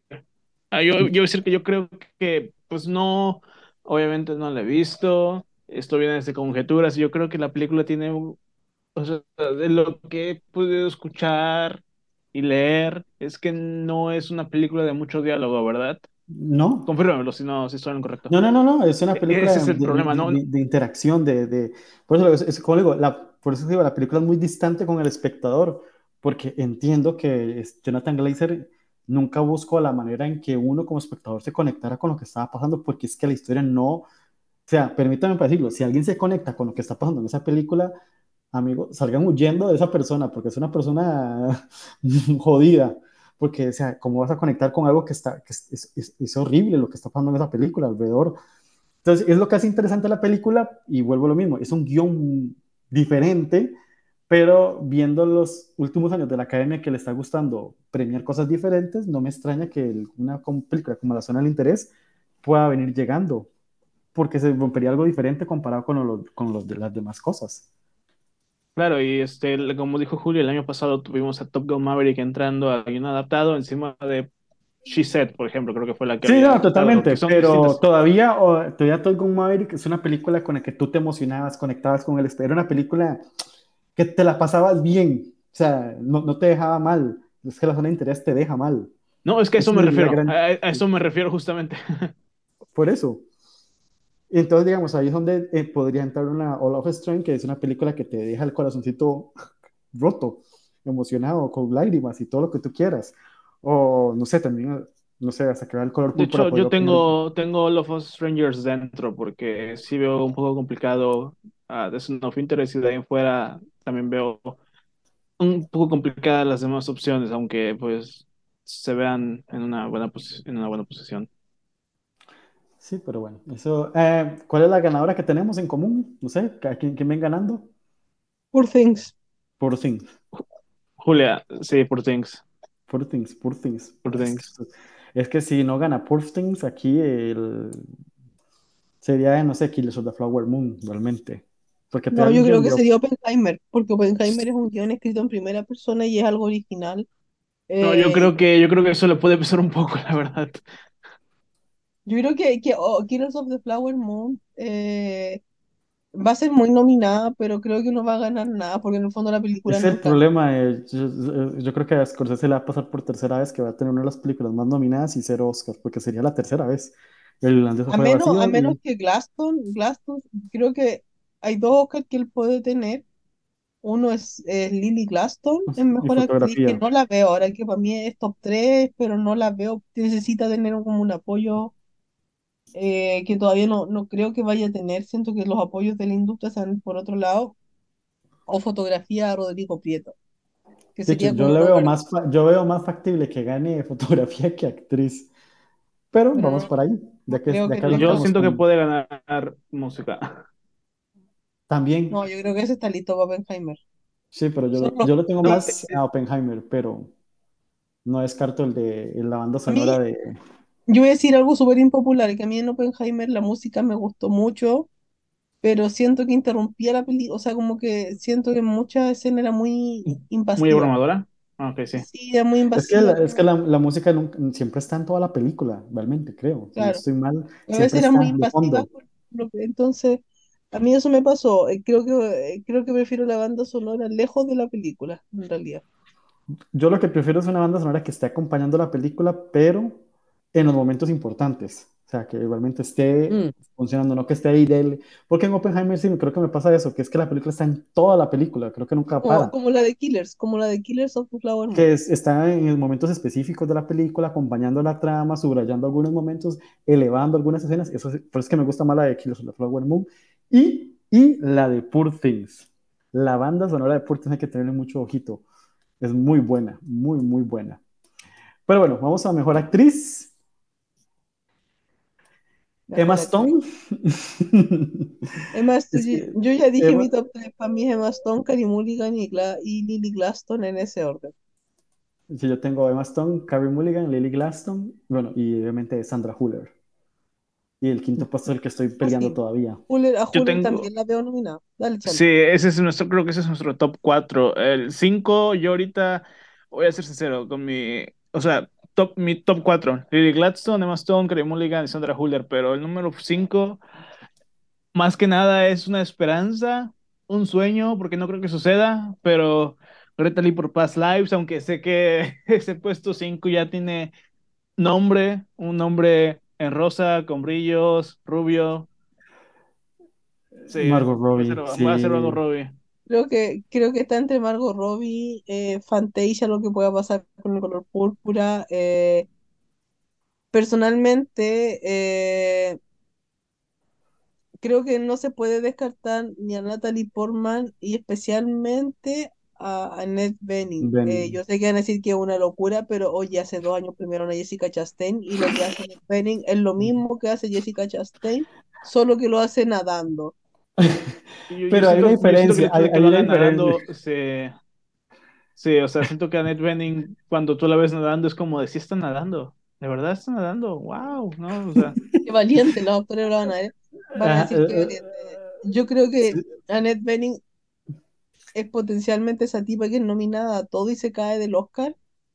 Eh, pero es que en el fondo eso, eso le suele pasar a gente que no es tan conocida salvo en casos que han sido súper extraños, que fue Tom Hanks por Capitán, eh, Phillips, Capitán, Phillips y Amy Adams, pero por, ejemplo, eh, ella tiene, ella es una cuatro veces nominada.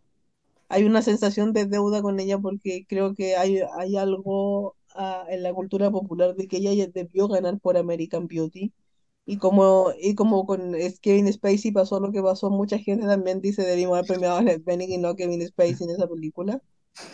Eh,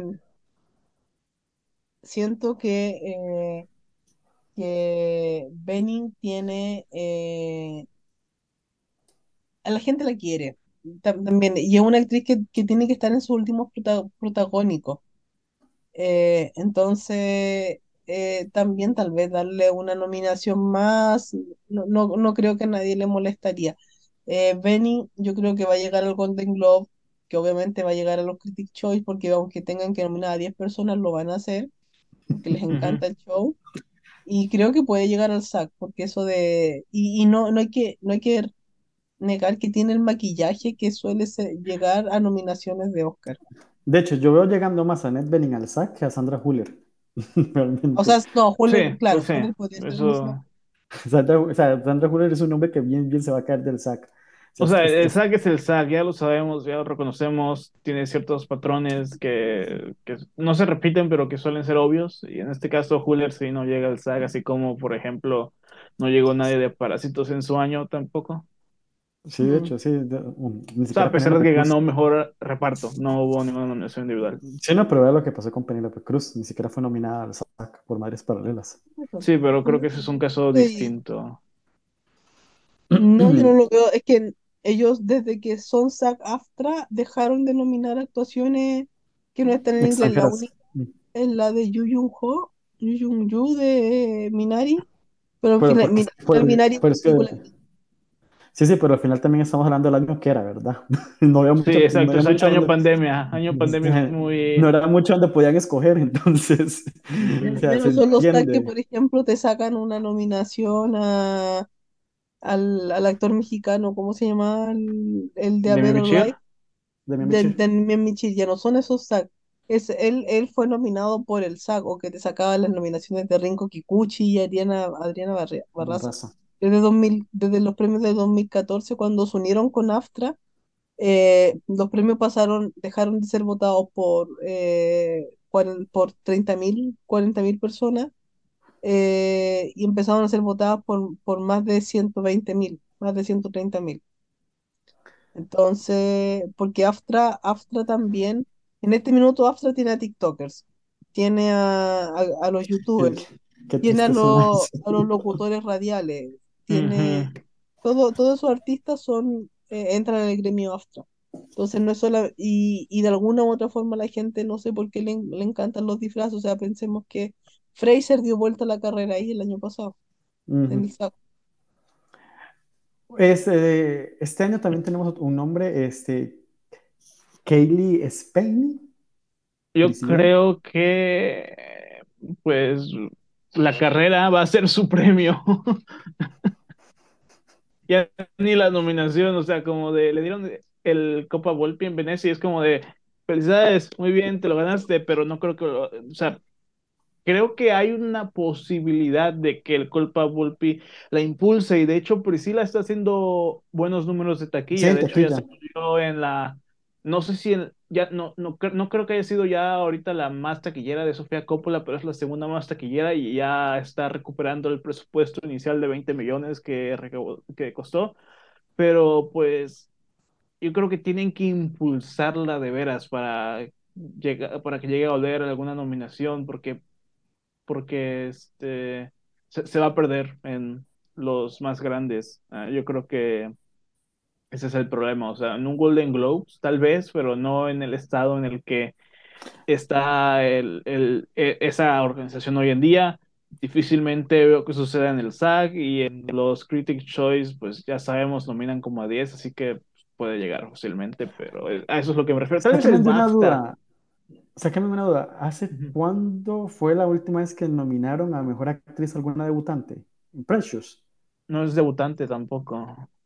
Pero, o sea, realmente, o sea, ¿quién la conoce? Nadie primer papel grande. Em, sí, es primer papel grande, eso sí.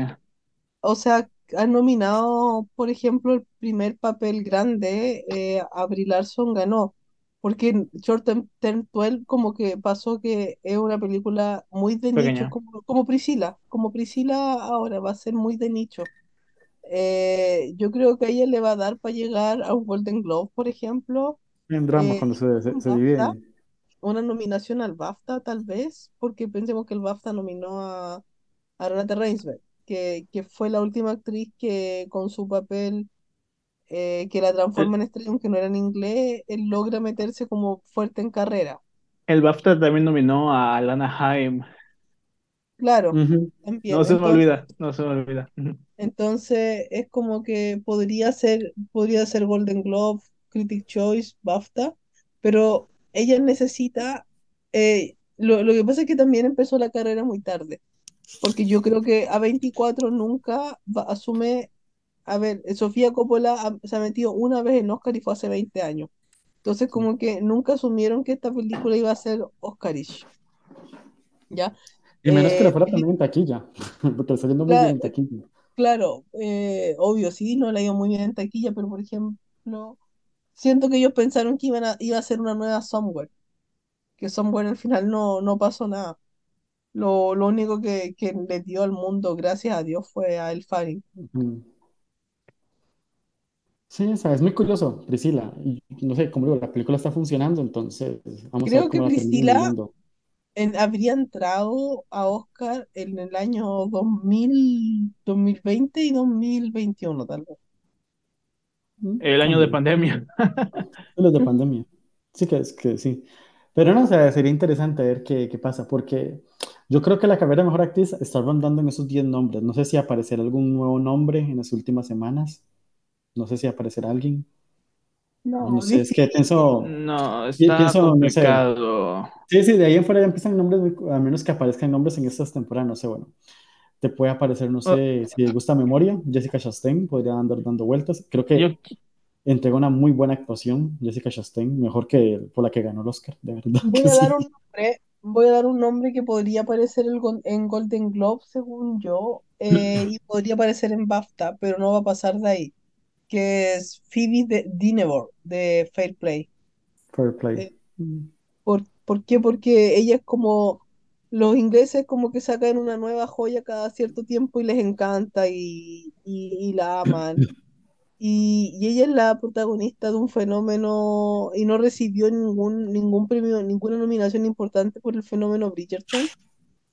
Eh, creo que es de las actrices que hay que no va a llegar a Oscar ya, pero lo, voy a dejar puesto porque siento que al menos le, la van a nominar como revelación BAFTA, así como que, como que es el tipo de actriz que, les gusta nominar a los BAFTA y que podrían incluso nominar la mejor actriz. Pensemos lo que pasó con Jessie Buckley o con Wild Rose el 2019, que llega así de la nada a los BAFTA. Eh, aquí yo siento que ella tiene la chance de ser nominada por comité, porque la actuación de ella es muy buena. Eh, y no, no va a dar para más premios en realidad. Y, y sí le pondría ojo en Golden Globe Drama.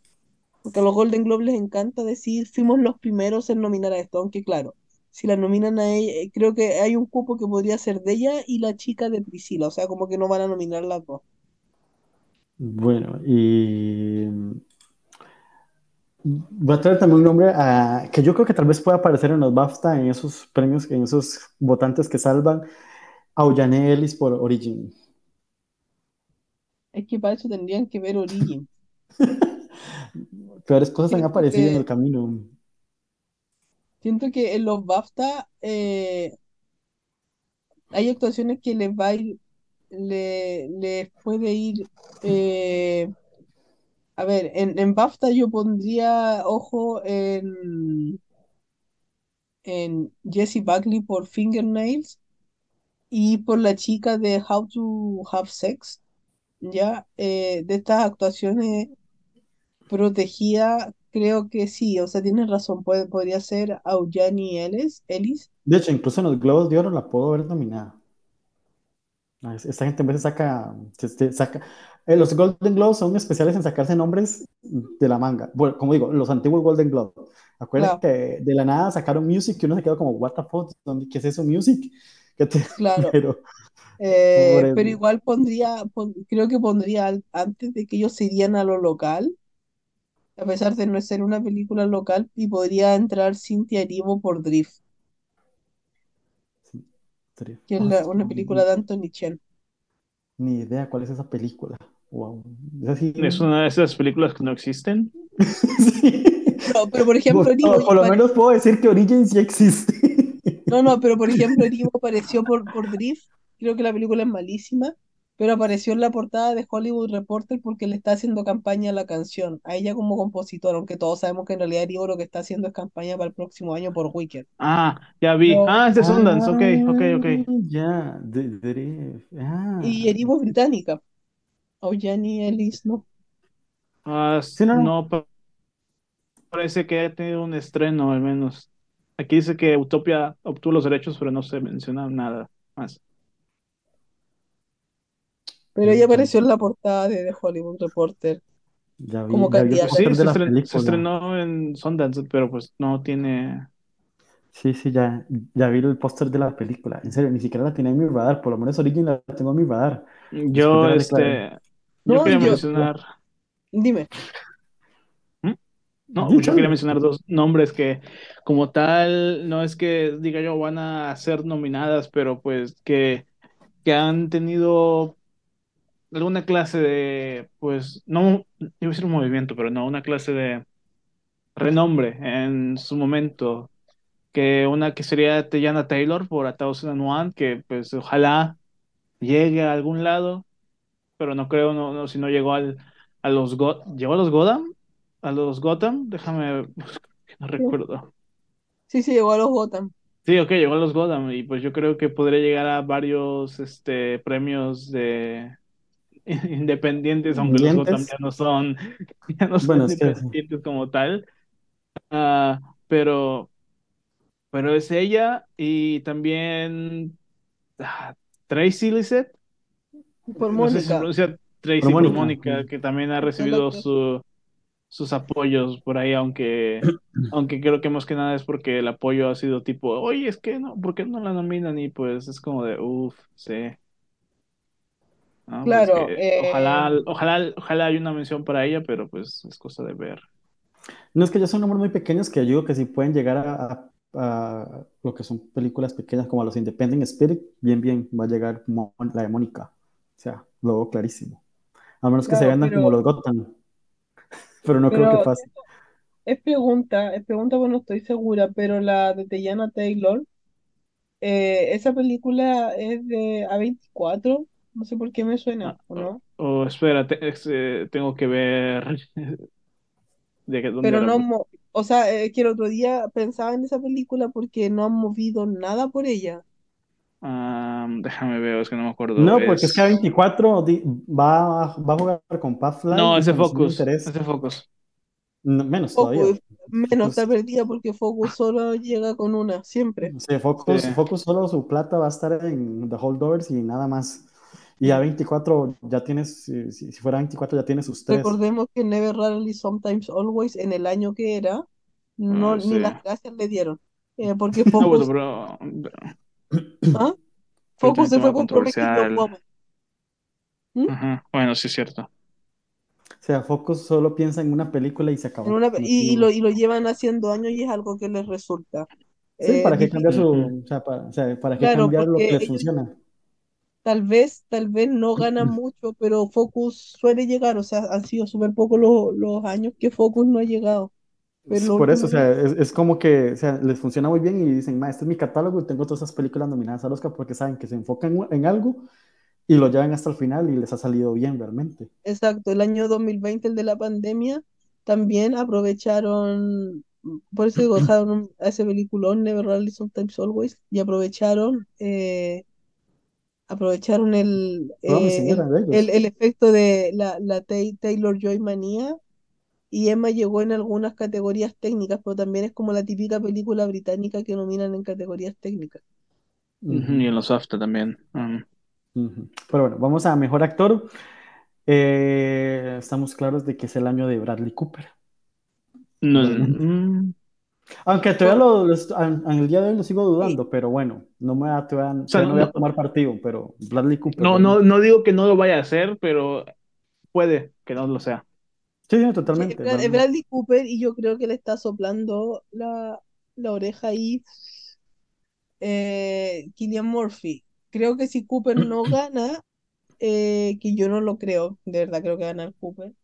Creo que si Cooper no gana es porque va a ganar Mulligan en actriz, eh, que es un escenario que yo creo que a nadie le desagrada, De hecho, nosotros. voy a decir algo, no sé si impopular o lo que sea, pero este año me parece mucho más atractiva la categoría de mejor actor que mejor actriz. Que siento que mejor actriz prácticamente los nombres ya están. Mejor actor también. en Mejor el actor mejor actor también, no, no, pero mejor bien. actores, hay, o sea, pueden haber sorpresas y pueden ir apareciendo nombres, por ejemplo, Yo creo que no van a haber, Cooper. y de hecho el otro día me pasó que compartí las predicciones que hice en las predicciones que hice en abril y mantengo cuatro nombres de abril. Sí, no, Eh, estamos hablando de Bradley Cooper, Cillian Murphy, DiCaprio y Paul Giamatti. claro, son las predicciones de abril, de, de temprano. Y, eh, y yo tenía a Colman Domingo por Rustin, que, oh, Dios mío, qué película, Sí. para mal. Eh, ahora mi, mi apuesta a quinto puesto es Andrew Scott por All of Us Strangers. Sí, por ejemplo, yo tengo a Jeffrey Wright por American Fiction, si es que esa película pasa, con, a- pasa algo. Y estoy diciendo que realmente pasa porque Jeffrey Wright me gusta mucho como actor, eh, Corazón Westworld. Entonces desearía que ya por fin, y siempre ha estado en muchas películas realmente. Je- Je- Jeffrey Wright, desde, incluso yo no sé si, Es él sí ganó conocido, el sí. Emmy. Él estuvo nominado al Emmy por Angels in America, o no sé si lo ganó, o lo ganó, fue al, no, Al Pacino ganó un mejor actor y Jeffrey sí, Wright de reparto ganó.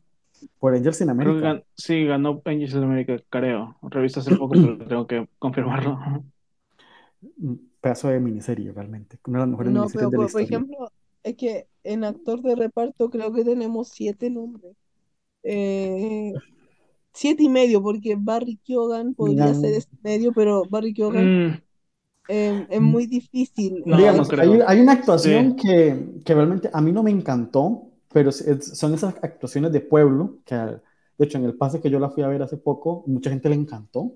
De hecho, le encantó la actuación del, de Joaquín Phoenix en Napoleón.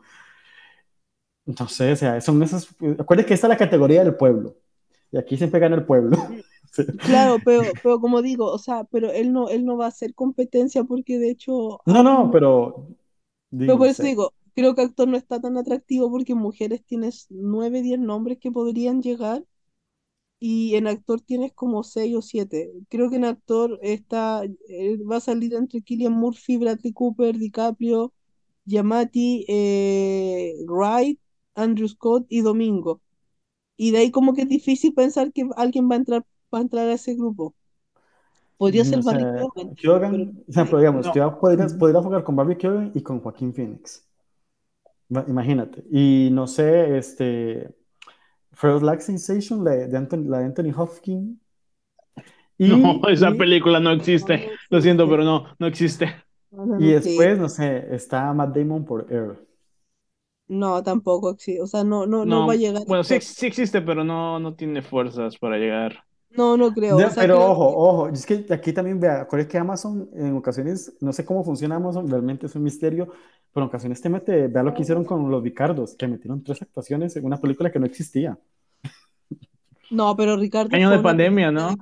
Y era la- no, pero era una, era una No, película. el año una, siguiente.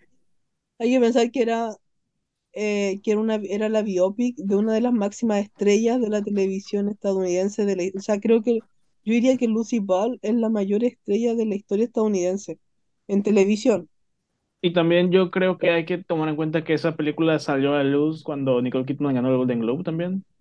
No, Sí, de sí. hecho esa película, esa película, recuerda, eh, porque lo pueden buscar en lo, bueno, estábamos en otro WhatsApp con los españoles, pero yo estoy hablando todo el año de esa película, porque esa es de las películas que se hacen pensando en ganar premios. Mm, Y Eh, Nicole Kidman era la early frontrunner, es de las películas hechas para ganar premios, es como la Holdovers, así como hechas para ganar premios.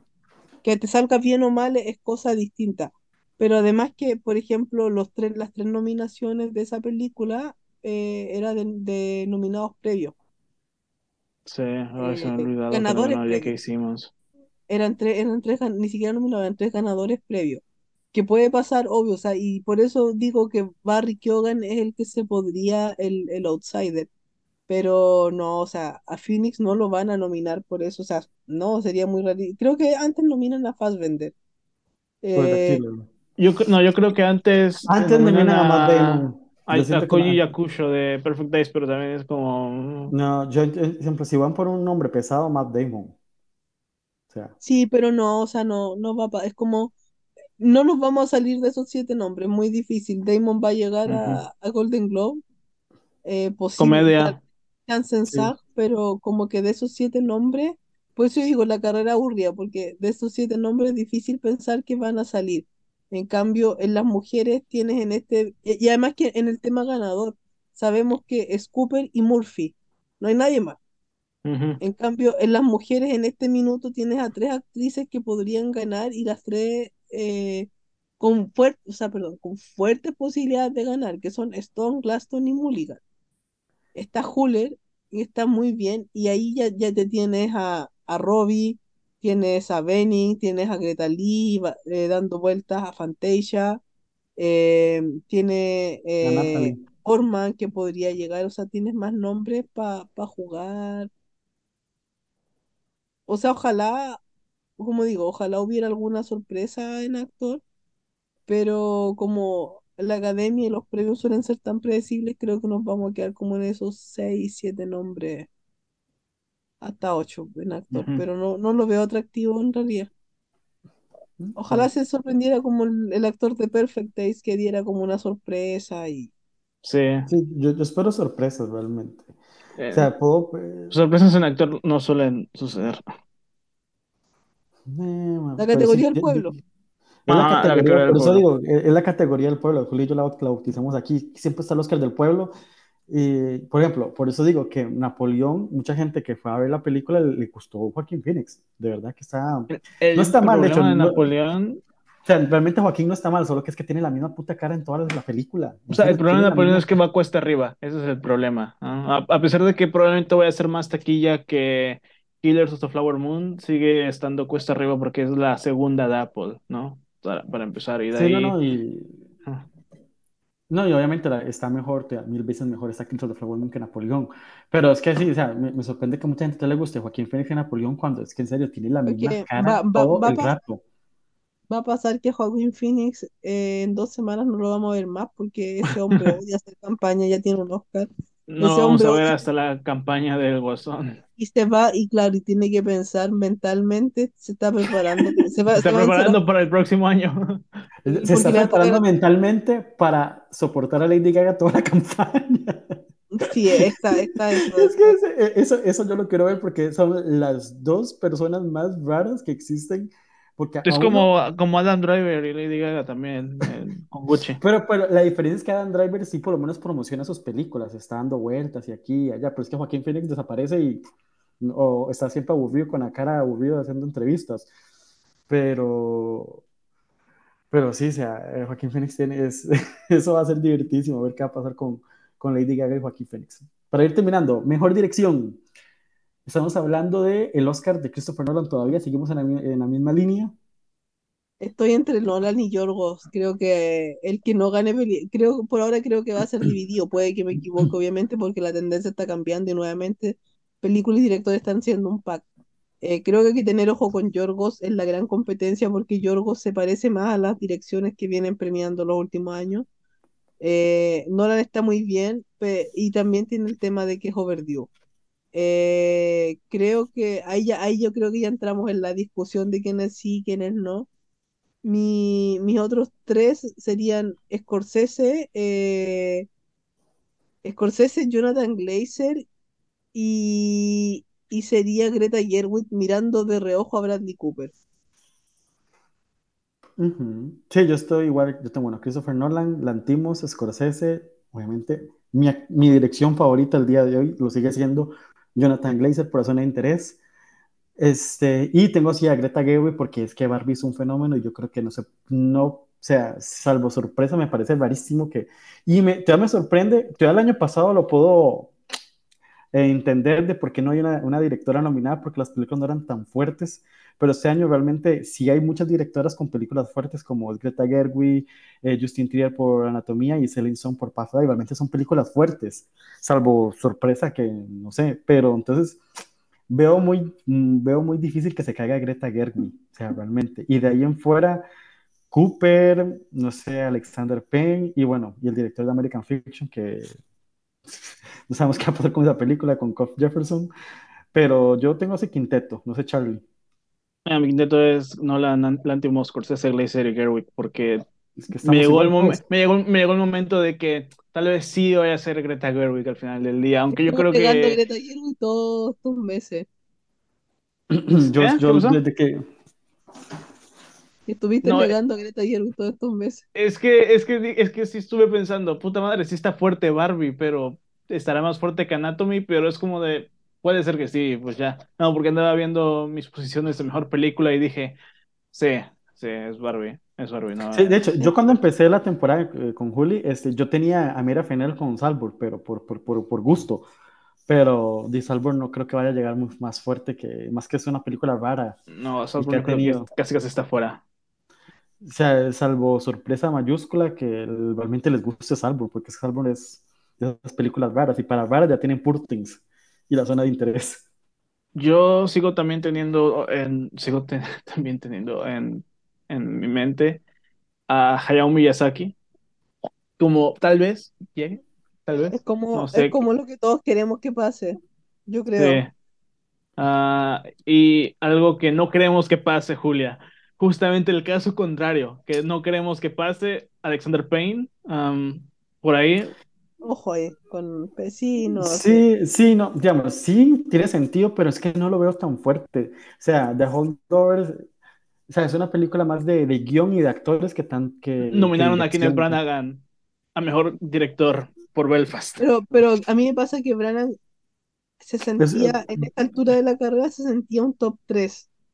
Muchos lo daban, eh, lo daban a Belfast para ganador. Eh, yo creo que en año de 5, lo creo ahora, puede que sea después totalmente, al final de la carrera vamos a dar de nuevo nuestro top 5.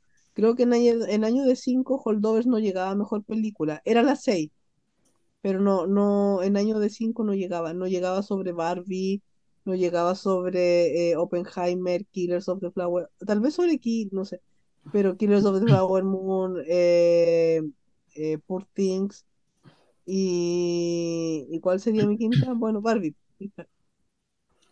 Sí, pero, pero igual, para que llegue Alexander Payne hay que, hay que quitar a alguien. ¿A quién vas a quitar? Sí, poniendo Eh, que no, tiene es que tres es nombres es- consolidados, tiene tres nombres consolidados. Y esta gente en los últimos seis años, siete años, le gusta traer un, un director de, de, de afuera o alguien de prestigio. O sea, y aquí tienes a Jonathan Glazer.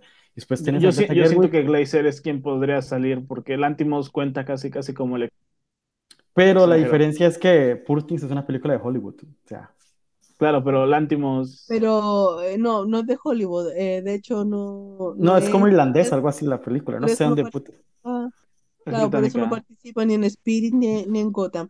Poor Things viene a ser como, eh, como cuando, eh, como, como Cuarón, eh, como que el año que, el segundo año que ganó Cuarón, que después Roma. metieron a otro, a otro extranjero que El fue de Cold Pablo War, Pa- Pablo. Pawlikowski, Ujú, eh. Por Eh, eso.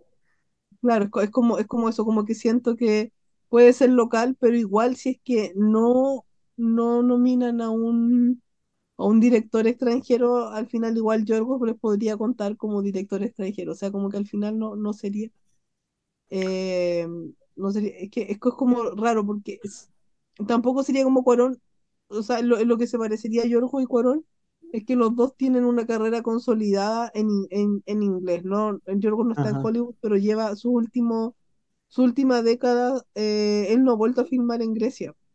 Exactamente. Por eso es que, o sea, yo siento que la cuota extranjera va a ser Jonathan Glazer. Porque también Lantimos ya es un nominado previo. Sí, ¿verdad? Es que, es que Glazer es inglés. es que pero la diferencia es, que Glazer es las películas que son las de Glazer. pero, pero también creo que en Glazer hay que, hay que ver otra cosa y es que Glazer eh, no, tiene, no tiene el prestigio eh, que tenían todos los demás directores que llegaron a, a nominación. Él, tiene, él es un director muy de culto, no sé si, si se entiende.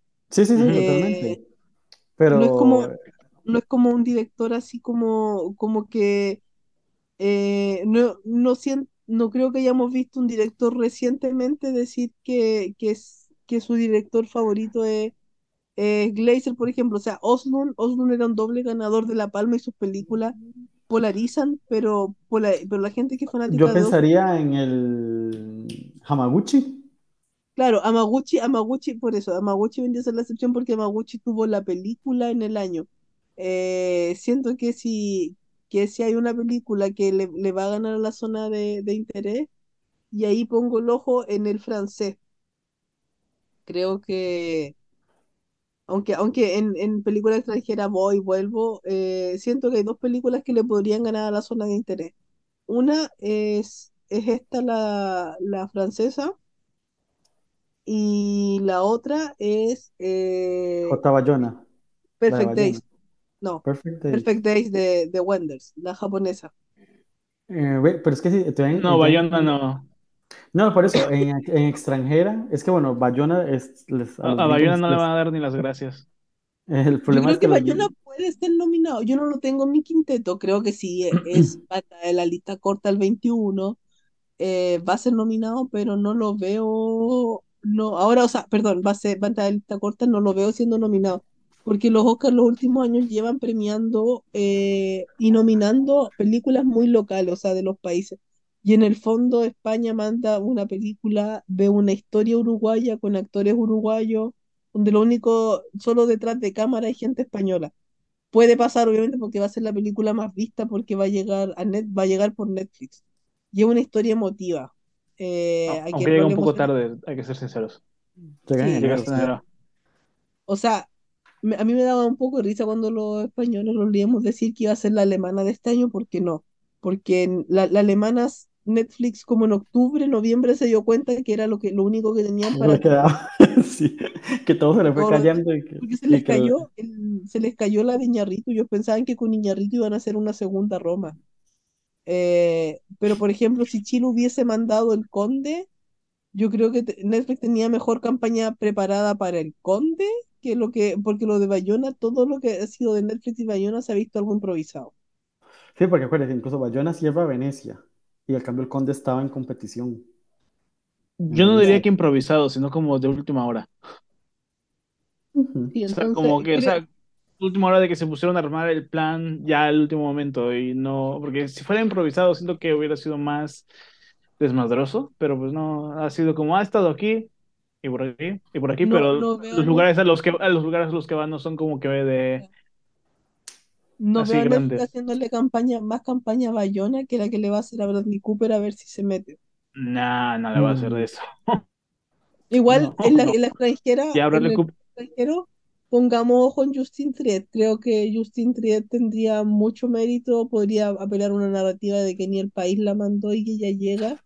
Eh, ella no tiene el prestigio que tiene Glazer, y no tiene prestigio de otros directores. Pero tiene eh, la palma. Tiene una palma, pero es como, como que. Y ya ha competido, mm. eh, o sea, ya la directora de Civil también. Robada Virginia Efira con esa, con esa palma de oro. Eh, pero, pero claro, no es, no es una actriz así que, o sea, ahora sí, ahora la próxima película de Triet es distinta a esta, pero, pero siento que, que Triet tampoco podemos descartarla como una opción extranjera. No, por eso la tengo ahí dando vueltas a Justin Triet, la, yo la, tengo, la mantengo. Yo la de 6 porque la tenía de 5, hasta que puse a Garwick. No, yo, yo la tengo como de 10 porque Teo Anatomía siento que no ha despegado como tiene que despegar. y hablando de eso... ¿Perdón? Yo creo que con Anatomía hay que dar harto jugo que dar. Porque Anatomía no va a llegar solamente a los Oscars internacional, pero siento que Anatomía puede ganar el Golden Globe, puede ganar el Critic Choice, puede ganar el BAFTA incluso, eh, como película en habla, en habla no inglesa, porque la zona de interés en los BAFTA seguramente va a ir como película británica, no va a ir como película internacional. Bueno, ya hablando de mejor película. películas. este, decimos nuestro top 10 cada uno y vemos cómo estamos. ¿Puedo yo, creo que tenemos un, top 6 común. yo creo que tenemos un top 6 común. Sí, bueno, este, número, número uno más que, más que porque creo que voy a ganar, sino porque creo que es como la del consenso por ahora es Oppenheimer. Luego tengo Killers, Poor Things, Barbie, Holdovers, mi top 5. Y el 6, ¿menciono los demás o hasta el 6? Dale, dale, sí. Dale, el 6, claro. 6 tengo Son of Interest. Ya. Mm. Ah, eh, sí. El, el, Shade a Maestro, Maestro, Maestro ahora mismo creo que eh, es top 5 muy segura. Yo, es que es que no la veo tan arriba, o sea, yo no la veo tan. Yo creo que me Juli, Juli eh, tu top 6 para ver cómo estamos. Eh, mi top 6, eh, creo, creo que estamos claros que Oppenheimer, Poor Things, Killers, eh, Barbie, Holdover y Maestro para mí son las películas que son inamovibles de mejor, para llegar a mejor película. Sí, de hecho, yo tengo al día de hoy ganando a Poor Things. Oppenheimer la tengo segunda. Tengo en tercer lugar al caballo oscuro llamado Barbie. de verdad que ojo con Barbie. Killers of the Flower Moon, The Holdovers y tengo a Maestro. Esos son mi top 6. Tenemos el mismo top 5. bueno, no, no, no en el mismo orden, pero las mismas películas en el top 5. Es que en serio, yo a Barbie le tengo miedo. Barbie yo siento que es la película que está ahí, que nadie, que nadie quiere aceptar, como el año pasado con Everything, que no queremos aceptar, Barbie... está ahí. Yo Barbie, yo, yo tengo la teoría de que va a ser efecto blockbuster al final del día. Pero pues vamos a ver qué onda con eso. No, no sé, yo, yo creo que Barbie va a ganar el SAG eh, a mejor elenco. Eh, esa va a ser su gran baza. Pero no, no la veo ganando el Oscar. Creo que el Oscar es va a ser, va a ser Poor Things. Sí, podría ganarlo como Black Panther. Sí, sí, no, yo creo que Barbie lo va a ganar, pero no el SAG de mejor elenco, pero no, no la veo ganando. Siento que Holdovers es más Dark Horse, aunque ahora la tengo 6, pero siento que tiene más, más chances de. Bueno, pero ahí. Por el tipo de película eh, que es, es la película más convencional, supongo. Más académica, por así decirlo. Otras cuatro. Sí, es muy académica. Ah, pues, pues eh, número 7, Maestro, ahí está. Eh, American Fiction, Anatomy of a Fall, y de ahí tengo de número 10, de que está a casi casi nada de caerse ante la primera onda de viento fuerte hacia alguna otra película, Past Lives. Yo tengo Past Lives de 7. Tengo Past Lives de 7. Ah. Creo que Past Lives va a llegar va a llegar más fuerte que la zona de interés. Después tengo al color púrpura. En este minuto indescartable el color púrpura. Eh, y ahí ya tengo como un, porque tengo tres películas y creo que son Anatomía de una caída y la zona de interés están ahora encima de American Fiction porque nadie ha hecho nada por American Fiction. Está, está a punto de ser una ganadora de Toronto que nadie vio en la vida.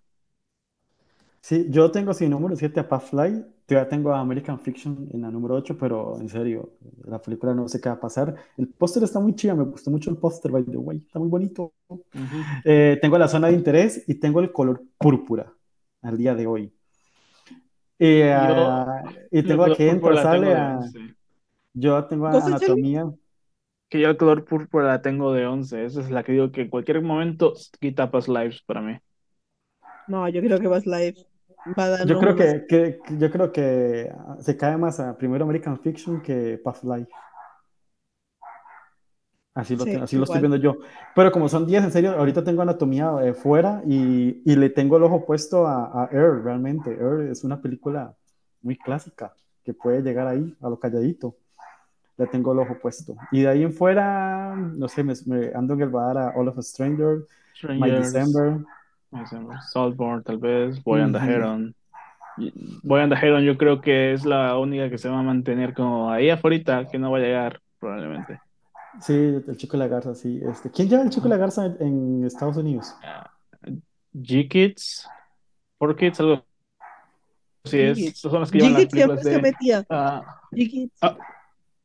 Ah, no, te iba a decir que G-Kids era un fijo cuando había comité de animada y después igual se metió un par de veces. Sí, no sé, estoy a- así, así estamos. Digamos, esto es como el panorama que tenemos al día de hoy. Este, eh, muchísimas gracias a Charlie y a Juli por acompañarme. Yo creo que, no sé, lo pasamos bastante. Creo que repasamos lo más importante, obviamente. Eh, oye, Vamos a hacer uno de película extranjera un día. sí, hay que hacer uno dedicar a película extranjera. Este, no sé, tenemos que hacerlo. ¿Cuándo son el corte? ¿El 20 qué? Eh, 90. De diciembre. El 21 de diciembre. Sí, 21 de sí, diciembre. el, el- el anuncio de la shortlist, podemos hacerlo en la noche de, de ese día cuando ya sepamos, porque tenemos shortlist de internacional, efectos, canción, sonido, maquillaje, peluquería, etcétera.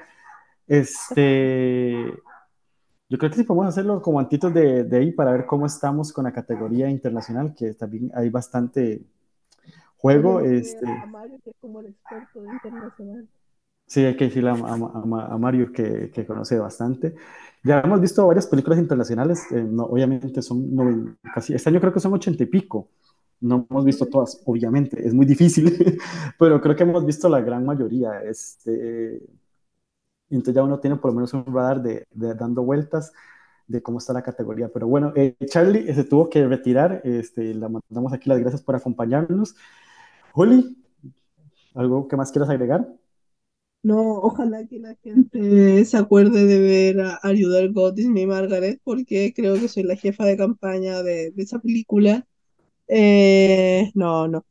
Em, que ahora viene para hacerse, hay que hacerse tiempo porque, porque vienen todas las películas interesantes de la carrera, eh, las que van a Sí. estar, me refiero. Ojalá, es como un llamado a los cines de Latinoamérica, que ojalá las distribuyan este año, porque muchas veces películas las estrenan como al año, o sea, como en julio del año siguiente. O sea, Sí, o sea, a mí estas fechas de, de, de estreno, por dicha, como digo, como uno va a festivales, uno puede verlas antes, pero muchas personas se quedan sin verlas durante el estreno normal del año porque las estrenan, como ejemplo, Poor Things, para lo que es Latinoamérica, va a llegar 25 de enero. Eh, All of Strange va a llegar como a mediados de febrero. Este, igual que The Holdovers. Eh, ¿qué más? Tiene fecha. La zona de interés también, como en febrero. O sea, que hasta en febrero muchas de esas películas van a llegar a cines comerciales en Latinoamérica. Entonces, muy triste. La salvada de algunas como que son las de Netflix, las de Amazon, entonces por lo menos llegan en el mismo año, entonces uno las ve con tiempo. Ahorita, claro. entonces, entonces ahorita puedes ver Maestro ahorita en diciembre. Este, después, eh, well, la, la de, la de España se me olvidó el nombre, La Sociedad de la Nieve. También va a estar en eh, enero, sí. Ajá, pero la salvada eh, va a estar en enero, pero va a llegar en diciembre a cines de Latinoamérica, entonces por lo menos en diciembre la podemos ir a ver a, a los cines, entonces es como un plus. El color púrpura va a llegar también hasta enero, Eh, entonces ve, son como cosillas que van pasando, pero otras como, no sé, My December, este, maestros van a llegar ahorita ya en, en diciembre, entonces todo bien, entonces, pero bueno.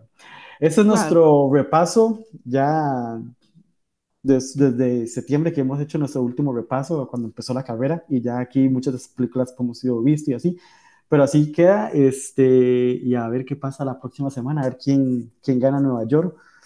¿Quién ves ganando en Nueva York? Ay, no sé, no, no, yo soy pésima. Es que los festivales todos los años tienen un, un tema distinto. Eh, ¿quién me, me gustaría que Nueva York le dé un impulso importante a Past Life. Ujú, ujú, ujú. Sí, no sé, veo a Fly, veo La Zona de Interés y American Fiction en Nueva York. En actriz pongo ojo en Greta Gerwig, eh, o sea, en Lily Glaston, porque Glaston eh, suelen premiar el, el buen año. Y Glaston tendría dos películas, pues tiene por la que va a ser in- nominada a los premios de cine independiente este año. Ujú. Y ojo con Sandra Huller. Pero Sandra Huller tal vez Sandra en, Huller, sí, en- Los Sandra Huller Ángeles. también necesita, necesita como el agua ganar Nueva York para meterse en la carrera por el premio en realidad, para estar ahí, para Ujú, ser la, la Hooper de este año. Totalmente. O incluso la Penélope Cruz. O sea, Penélope Cruz ganó en circuito de Sí, críticos, que fue el impulso que le dio para, para sí, llegar. claro, Hooper también por eso, son como la- las que tienen que llegar y es- está difícil para a Julio, yo creo que se le puso ya muy cuesta arriba la carrera para ganar, no así para ser nominada, siento que está muy firme. Sí, yo no la veo ganando, la veo siendo nominada, haciendo esa nominación No, eh, de, de prestigio que, que le gusta como cuando, como lo digo, cuando fue Isabel Hooper por él, Emanuel Viva por Amor, que son actuaciones extranjeras, este, o Penélope Cruz, pese a lo, lo imponente que es Penélope Cruz, era una actuación hablada en español, que es más difícil todavía que te nominen hablando en español que en francés. Y claro, lo que, no. y lo que tiene Sandra Huller es que, que puta, en American Fi- en, en Anatomía te habla inglés, alemán y francés. Pedazo de, de señorón. Y bueno, y tenés la, tenés la zona de interés también. Por si te falta más Sandra Huller, ahí tenés la zona de interés también. Es que me, fascina el año de Sandra Huller, me, me encanta. O sea, Huller este año está potente. Pero bueno, Juli, muchísimas gracias por acompañarme. Este, mi nombre es Muchísimas gracias a ti por la invitación, Leonardo. No, un placer como siempre más hablar de, de películas y de la temporada de premios, que es lo que más nos apasiona de estas fechas. Sí, me encanta. Sí, nos encanta. Aunque Eh, odiemos las películas, no enojemos, o sea, aunque odiemos todas las películas nominadas que no ha pasado, porque a los dos igual nos gustó, toda la vez en todas partes nos la amamos, pero nos no, gustó, pero aunque odiemos, aunque tengamos años Green Book, eh, aquí estamos, decimos nunca más termino y aquí estamos de nuevo. Ah, o sea, eh, eso es lo divertido de los Oscars. Te premian, no sé, Parásitos y te premian eh, Everything y un año te premian Coda.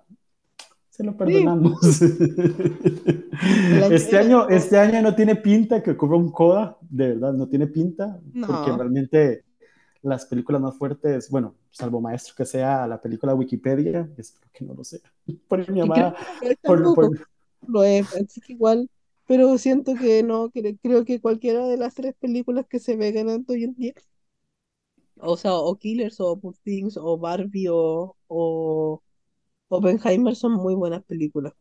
Sí, no, no, igualmente me, me, me gustan. No soy tan fan de Barbie por, por lo que hablamos en el podcast que hicimos, pero no me molesta tampoco Barbie. O sea, me parece eh, súper genial que aparezca una película como Barbie, pero teniendo Poor Things de. Es que me, me, me vería un año tan extraño que gane Barbie cuando tienes un película como Poor Things. Es que soy más del fan del género y Poor Things me da e- esa pasión que tengo por ese, ese cine. Y bueno, y mi- y mi- como creo que ha quedado muy evidente en este audio, desde que la vi, me enamoré de la zona de interés, me pareció una pf, volada de jupa. Y personalmente, como lo dije, mi, mi, mi favorita en dirección es la zona de interés por lo que hace Jonathan Glazer, que es una actuación muy rara. Entonces, por eso me, me gusta que la película sea rara y retadora, que es el, creo que el principal pero que le veo a la zona de interés para que le llegue a, a mejor película o que gane mejor película extranjera o mejor dirección por el tipo de película que es. Pero bueno, eso es lo que hay y así estamos. Y comprometidos de que va a invitar a Julia para hablar de Salvo cuando lo veamos, porque es la película la película que más esperamos. obvio, y, y Murder on the Dance Floor, o sea, vea, vea, vea lo que me ha dado Salvo y no la he visto. Comentarios de Jacob Elordi de, de eso. La escena del famoso desnudo de Barbie Kugan, la lamida de semen de Barbie Kugan de Jacob Elordi, o sea, Rosamund Pike diciendo que fue medio lesbiana, o sea, o sea Carrie Mulligan haciendo de, de la prima Esto es, marginal es- esto es la película que decíamos. Y para Broche con Oro dicen que tiene la escena con la canción Dance on, Dance on the, Mur- on the ¿cómo es? La de Sofía Lee Dexter, ¿cómo fue? que para mí, eh, voy a decir que para mí, yo sé que tú eres muy fan de Kylie, pero para mí esa canción eh, tiene 23 años y es la mejor canción pop de, del siglo XXI, todavía. El video musical es una joya. Ah, por Dios. No, pues que yo también yo amo a Sofía Alex Bextor, creo que es mi segunda cantante favorita. me encanta, me encanta este. Y, y si Emera Ferrer nos las pone en una escena de baile de Barbie Kugan, este. Sea, ¿qué soy yo para.? Es que Doña Mera Fener me dio en John Woman y ahora me va a dar Salbur. Es que yo sé que yo voy a amar Salbur desde el principio. por eso es que era mi película más esperada de este 2023. O sea, es que estoy indignado que me lo vayan, que, no quiero todavía pensar que lo va a ver hasta enero. O sea, quiero verla ahorita en diciembre, por lo menos. Que... Ya Dogman me la puedo sostener hasta enero, no me molesta, pero es porque saben que yo soy súper fan de Caleb Landry, entonces. pero bueno, ahora sí nos despedimos y no que podemos seguir hablando.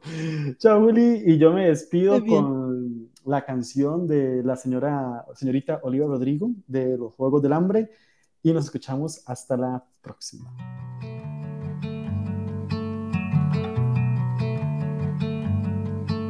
There's blood on the side of the mountain. There's writing all over the wall. Shadows of us are still dancing in every room and every hall. The snow falling over the city. You thought that it would wash away the bitter taste of my fury and all of the messes you made. Yeah, you think that you got away, but I'm in the trees, I'm in the breeze, my footsteps on the ground. You'll see my face in every place, but you can't catch me now. Through waiting grass, the months will pass, you'll feel it all around. I'm here, I'm there, I'm everywhere, but you can't catch me now. No, you can't catch me now. But you thought I'd never do it, thought it'd go over my head. I bet you figured I'd pass with the winter, be something easy to forget. Oh, you think I'm gone cause I left But I'm in the trees, I'm in the breeze. My footsteps on the ground. You'll see my face in every place But you can't catch me now. Through waiting grass the months will pass. You'll feel it all around. I'm here, I'm there, I'm everywhere But you can't catch me now no, you can't catch me now.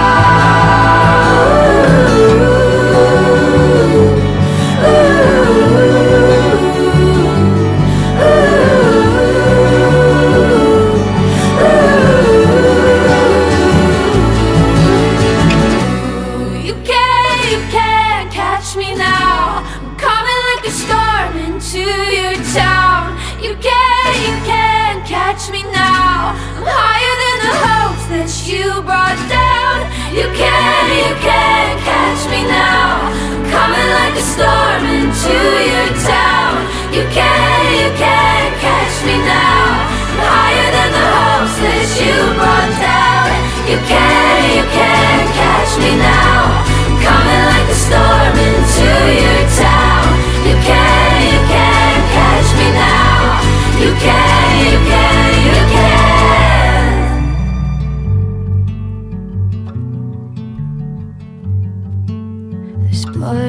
side of the mountain. It's turning a new shade of red. Yeah, sometimes the fire, you found it Don't burn the way you'd expect. Yeah, you thought that this was